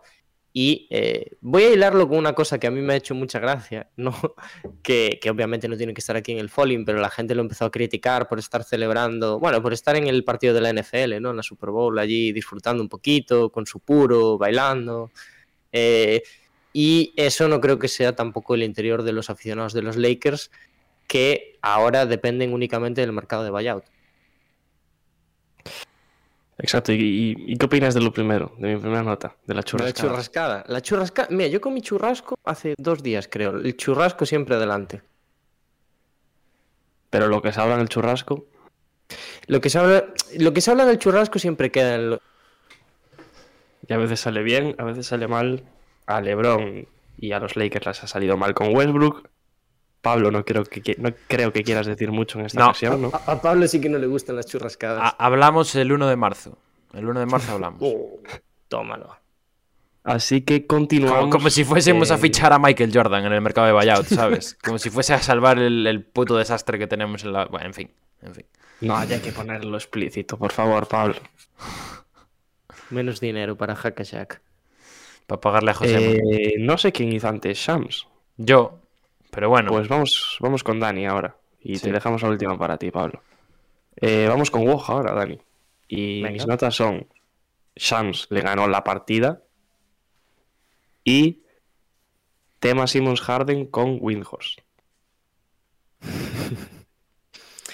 Eh, pues básicamente que Shams estuvo mucho más rápido a la hora de anunciar que había movimiento de tal jugador en, el, en ese cierre de mercados y que parece ser que el que tuvo que recular un poquito en el tema Harden Simmons fue él y no fue Windhorst, ¿no? Por lo que dijo de primeras. Aunque él se sigue defendiendo a, a día de hoy de que el traspaso se negoció el último día. Ya. Nunca se sabrá, ¿no? Y a, a no ser que le pregunte, a no ser que Woj coja un día a uno de estos en una entrevista y le diga, oye, ¿estabais negociando antes del último día? Pues no se sabrá. Chan, chan. Quedará la duda. Y vamos con la última. Dani, vamos a, acabar con tu duda, nunca mejor dicho. ¿Qué es eso, es Dani? ¿Qué crees Y que es tenemos eso? ahí en pantalla. Bueno, ves lo que es, ¿no? Supongo. A mí, mira, yo lo único que se me ocurre es el edit este que hizo West. es lo único que se me ocurre. Pues no vas desencaminado, que es lo peor, ¿eh? Lo peor es que no Pues- vas desencaminado. Diego, cuéntale lo que es, anda. Pues a él y a todo el mundo. Vemos una, una de las películas de los Vengadores. Y a lo que yo me refiero es a los super equipos. Qué Mis notas metáforas, son- ¿eh? Mis notas son principalmente Los Ángeles y Brooklyn. Rotura, sobre todo a partir del Big Three. Y otra vez, segundo año consecutivo en la que los super equipos tienen que acudir al mercado de buyouts para salvar la temporada. Oh, me gusta esta, ¿eh? Pablo, ¿qué nos Yo. cuentas? Ah, eh, bueno, pues está bastante claro, Bueno, ¿no? Lo he comentado bastante yo, ¿no? Pero Sí, sí, la verdad es que sí, no, no, no puedo añadir mucho más. Que parece que las dos grandes potencias que iban a ser los Nets y Lakers este año, pues están como están. Los Nets tienen esperanza, bastante más que los Lakers, de que la cosa cambie hasta, hasta final de temporada y de competir por un anillo. Y, y a ver qué pasa. Pero oye, ahora la cosa está más igualada, que siempre nos gusta. Siempre nos gusta. yo creo que es de los años que más abierto está el campeonato. Bueno, Pues el año hasta pasado, aquí. Sí, el año pasado también estaba bastante. porque había lesiones y tal, claro. Y hasta aquí mi, mi Rolling or Falling de hoy, que he intentado hacer algo distinto. Ha estado fresco, que- ¿eh? Me ha Que gustado. os haya gustado. Sí, sí, sí. Y sin más dilación, vamos a ir con la última sección del programa de hoy, de todos los programas, el cara a cara, a ver de lo que debatimos en el día de hoy.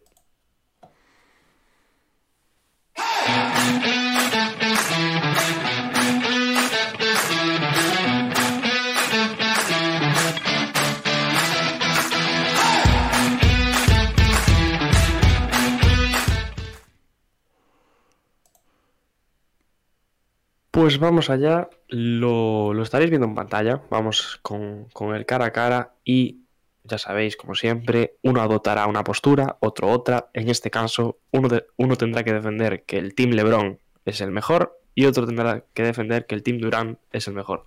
O no el mejor, sino el que vaya a ganar, lo que Exactamente. vosotros queráis. Creo que os toca a vosotros dos, ¿no? Entiendo. Si no Correcto. me falla la memoria. correcto. Diría que no. ¿No? ¿Sí? La última semana fuisteis vosotros dos, ¿eh? Ah, sí. Sí. ¿Cuál, qué- qué- cuál fue el tema de la última semana? Lo de los Eh, Caps. Los Caps. Sí, los Caps eran Ah, es un yo verdad, es que- es verdad, creo toca que- a mí. Mira, que yo siempre seguidos, presumo creo. de que me acuerdo yo y no. Pues hoy no, retratado. Y, y además, Pablo, muy agudo, nos ha puesto los dos equipos en, en pantalla. Hombre, hombre, faltaría más.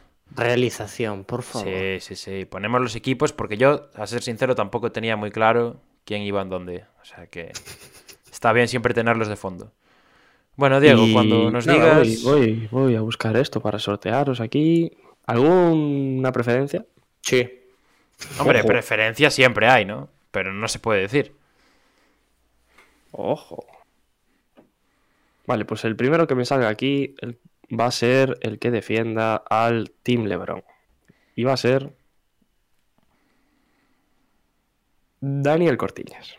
Tendrá que decir que el Team LeBron es el mejor, o el que va a ganar, o lo que él quiera. Y Pablo, tú te irás con el Team Durant. Ahí estamos. Sí, señor. ¿Ha quedado claro? Clarísimo. Clarísimo. Por aquí un cronómetro Tic-tac, tic-tac. Y como siempre, un minuto y medio para debatir. No es su postura. Bueno, lo que ellos defiendan puede serlo, pero les ha tocado así. Al final nos comentarán si es lo que ellos pensaban o no. Y Dani, como. Bueno, ¿quién tiene que defender al Team Lebron? Que me he equivocado. Me he olvidado. Vale, Dani. Sí. Pues como, como has salido tú primero, tú empiezas. Así que cuando, cuando me digas, yo Cuando le doy. quieras. ¿Quieres que te haga una cuenta atrás? No, ¿Empiezas tú? directamente. Estoy preparado. Pues dale ya. Bueno, pues eh, Team LeBron contra Team Durant está muy claro cuál es el mejor. Si os digo la verdad, no lo quiero usar como argumento, pero yo tenía muchísima preferencia porque, eh, y esto ya es comentario inside Hackashack, es que cuando salieron los titulares yo dije tremenda paliza le acaba de meter LeBron a Durant, a pesar de que entiendo por dónde va a tirar Pablo y de que son jugadores que además también pueden querer demostrar en el partido del All-Star, porque, hombre, eh, yo creo que van a rendir desde luego, pero por nombres no me cabe ninguna duda que el mejor equipo es el de LeBron, básicamente. O sea, estamos hablando de que en él están todos los candidatos a MVP menos Joel Embiid, que están al otro lado, y luego en el banquillo tenemos a gente como Luka Doncic, que ha vuelto de forma espectacular, que se ha marcado una semana tremenda, Chris Paul, que también es otro de los candidatos a MVP, y si podía faltar alguna algo por completar el equipo, era una presencia interior que sí que lo podríamos haber comentado más antes y que igual nos pudiésemos haber decantado por el otro equipo por este tema, pero James Harden, que no estaba fino esta temporada, ha salido sustituido por Jarrett Allen y yo creo que con esto, teniendo en cuenta también el nivel de Jarrett Allen, cierran un equipo mm, prá- prácticamente perfecto, yo creo. Lo voy a dejar aquí, no sé cuánto tiempo me queda, porque me parece que es 10 el argumento perfecto. Vale, vale. Va sobrado y le sobran 10 segundos. Voy y sobradísimo, me los regala. Venga, venga. de- ponme, ponme el reloj. Ponme el reloj. Yo voy a hablar. pongo yo yo. voy a contarles las cosas Está aquí. puesto. Está Venga. puesto. ¿Estás preparado? Preparadísimo. Pues tu tiempo empieza ya. Venga, vamos a hablar, gente, en serio, de por qué el Team Durant va a ganar el partido del All-Star. A mí me da igual que en el otro equipo estén todos los candidatos a MVPs, lo que tú quieras. En el All-Star no se juega como la temporada regular. Y si no, que le pregunten a Nikola Jokic, por ejemplo. Uno de los candidatos, mayor candidato, que juega en el Team LeBron y que el año pasado eh, parecía estar jugando bajo la influencia de sustancias psicotrópicas. O sea que mm, no se sabe. Por nuestra parte, por ejemplo, está Joel Embiid, está Jason Tatum, que es un jugador que viene también en línea ascendente. Está Jan Morant, que yo creo que se lo va a tomar en serio, que es un tío que le mola este tipo de, de partidos. Trey Young, otro que también ha demostrado que, bueno, aunque se tire un par de triples de 9 metros, le gusta el partido. Y, lógicamente, tenemos a Andrew Wiggins, que tiene que dejar una buena impresión, porque va a ser su primer partido de las estrellas, mientras que Curry, por ejemplo, es un jugador que nunca ha destacado especialmente, ¿no? Giannis sí, eso hay que reconocerlo. Giannis ha sido un jugador bastante tryhard, lo he dicho antes. Pero yo creo que el Team Durant. Al Team Durant esto le motiva. Jugar contra los nombres más grandes de la liga les motiva. Tampoco vamos cortos de suplentes, me atrevo a decir, porque Devin Booker no tiene mucho que envidiarle a lo que ha hecho Luka Doncic este año. Carl Anthony Towns, cuidadito también. Zach Lavin, a ver si juega, pero siempre que ha jugado. De hecho, hemos apostado que podía ser MVP del All-Star, tanto Dani como yo. Lo valoramos y hasta ahí mi argumento. Porque no me da tiempo a más, que podría estar todo el día defendiéndolo. Yo dije de Rosen, ¿eh? De MVP. Sí, sí, sí, sí, sí. Pues perfecto. Mm, voy a dejar por aquí la encuesta que ya la tengo preparada y mientras eh, comentarme cuáles eran vuestras selecciones reales. La de Dani entiendo que es la que defendió. Sí. O sea, La- yo creo que es. Creo, este me parece además uno de los más fáciles, ¿eh? Para defender las dos posturas. Porque en un lado tienes nombres principalmente y en otro puedes tirar por, por lo que yo pensaba que iba a tirar Pablo y es por lo que ha tirado, que es porque son jugadores que tienen ganas de demostrar y que probablemente lo hagan. Eso no me cabe ninguna duda. Y vamos, los dos son equipazos tremendos. Pero a la hora de escoger de si tú eres LeBron o eres Durant, yo creo que hay una paliza tremenda de LeBron, ¿eh? A ver, el ya equipo... por ahí la encuesta Sí. eh, y Pablo, el equipo... Yo en estas cosas siempre voy a apostar por el equipo donde juegue Yanis. La verdad. Ma- O sea, más allá de que, porque al final vaguearán los que les dé la gana de vaguear y jugarán los que les dé la gana de jugar y eso nunca lo vas a saber. Y Yanis meterá 35 Sí, puntos, 15 sí. rebotes y 6 asistencias. Claro, ese es el tema. Entonces, yo siempre en estas cosas voy a ir con el equipo de Yanis para... Si tuviera que apostar, siempre apostaría al equipo de Yanis y en este caso es el de LeBron. O sea que sí, yo creo que también el del equipo de LeBron es superior al, al de Durant. Yo, coincido con vosotros, sobre todo en el quinteto titular. En el quinteto titular creo que hay mucha diferencia, principalmente ya en cuanto a nombres. Luego ya se verá lo que decía, sobre todo Dani, de cada uno juega cuando, cuando quiere, si tiene ganas de jugar o no. Y en los banquillos sí que creo que está más igualado. Casi me atrevería a decir que me gusta un poco más el de Durán. Pero yo creo que ahí está bastante más igualado. Y en general, para mí, el equipo de LeBron es mucho mejor. Pero veremos. Sí, al final el All-Star es lo que es, sí. De momento, LeBron 4 de entrenadores- 4. Sí, por lo de ahora. Yo os lo iba a decir antes y me olvidé de deciroslo al final. Tengo ya ganas de que vayan jugadores diferentes, tío, como capitanes. Porque está bien, o sea, es lógico que vaya LeBron siempre, pero a mí me haría gracia pues ver algún año un Curry contra Sí, sí, sé, sí. contra Paul George, imagínate que tiene un año bueno, o esto Giannis contra Jokic, no, estaría gracioso. Entonces, eso sí que lo, lo pido para el futuro, que, que nos dejen ver ahí combinaciones nuevas. ¿Sabes Y- a mí qué me gustaría? ¿Qué Que, por gustaría? ejemplo, que se lo jugasen el capitán justo antes de hacer el draft, la semana antes. Quien sea jugador de la semana para el NBA es el, el capitán. No sé, así también le metes un poco de emoción a esa semana. Igual vemos actuaciones de la hostia. Ya, ya, y, si, bien. y si sale que es, no sé, un... No, pero de los que están seleccionados me refiero, quiero decir. Vale, no, vale. Puede, no puede ir Kyle Guy como capitán. Molaba, ¿eh? Molaba. ¿Qué de ahí? ¿Qué tal, Dani? Eh, flojea últimamente, no juega tanto, ¿no? Sí, sí, pero mira, yo con contrato, escúchame, sonrisa en la boca y ahí para adelante. Mientras gane los millones, ¿no? Claro. Bueno, Espera- empate en la encuesta, por cierto. Vale, bien, bien. Tablas. Firmamos ¿A tablas. nadie le ha gustado las opciones que he dado a mayores? A ver, Diego, yo creo que básicamente es que Dani ha votado por sí mismo y yo he votado por mí. No, no, yo no me he votado por mí, ¿eh? Pues yo sí, yo me he votado por mí. Qué feo, Pablo, qué feo. Bueno, Es la primera vez que voto por mí, ¿eh? Pero es que vi que nadie había votado y dije, mira, pues me voy a votar y si, si ¿Esto gano, si gano flexeo aquí. votaste con la, cuen- con la cuenta de Hakashak. Hombre, desde el mismísimo OBS acabo de votar, es, o que, sea es que... que yo quería votar a Dios Wiggins y no me dejó. ¡Ja! Llegaste Es que tarde, siempre- amigo. Siempre vota una de las fake. Llegaste tarde. Bueno, G, Bueno, gente, pues hasta aquí. hasta aquí. ¿Algo más que No sé queráis si ha salido así alguna noticia de estas que nos pillan fuera No, de directo o no, por ahí. Saldrá ahora, en cuanto cerremos, saldrá. No te preocupes. Pues nada, ya aprovecho y, y me despido, ¿no? Sí. Sí. Venga. Pues, pues nada, lo de siempre.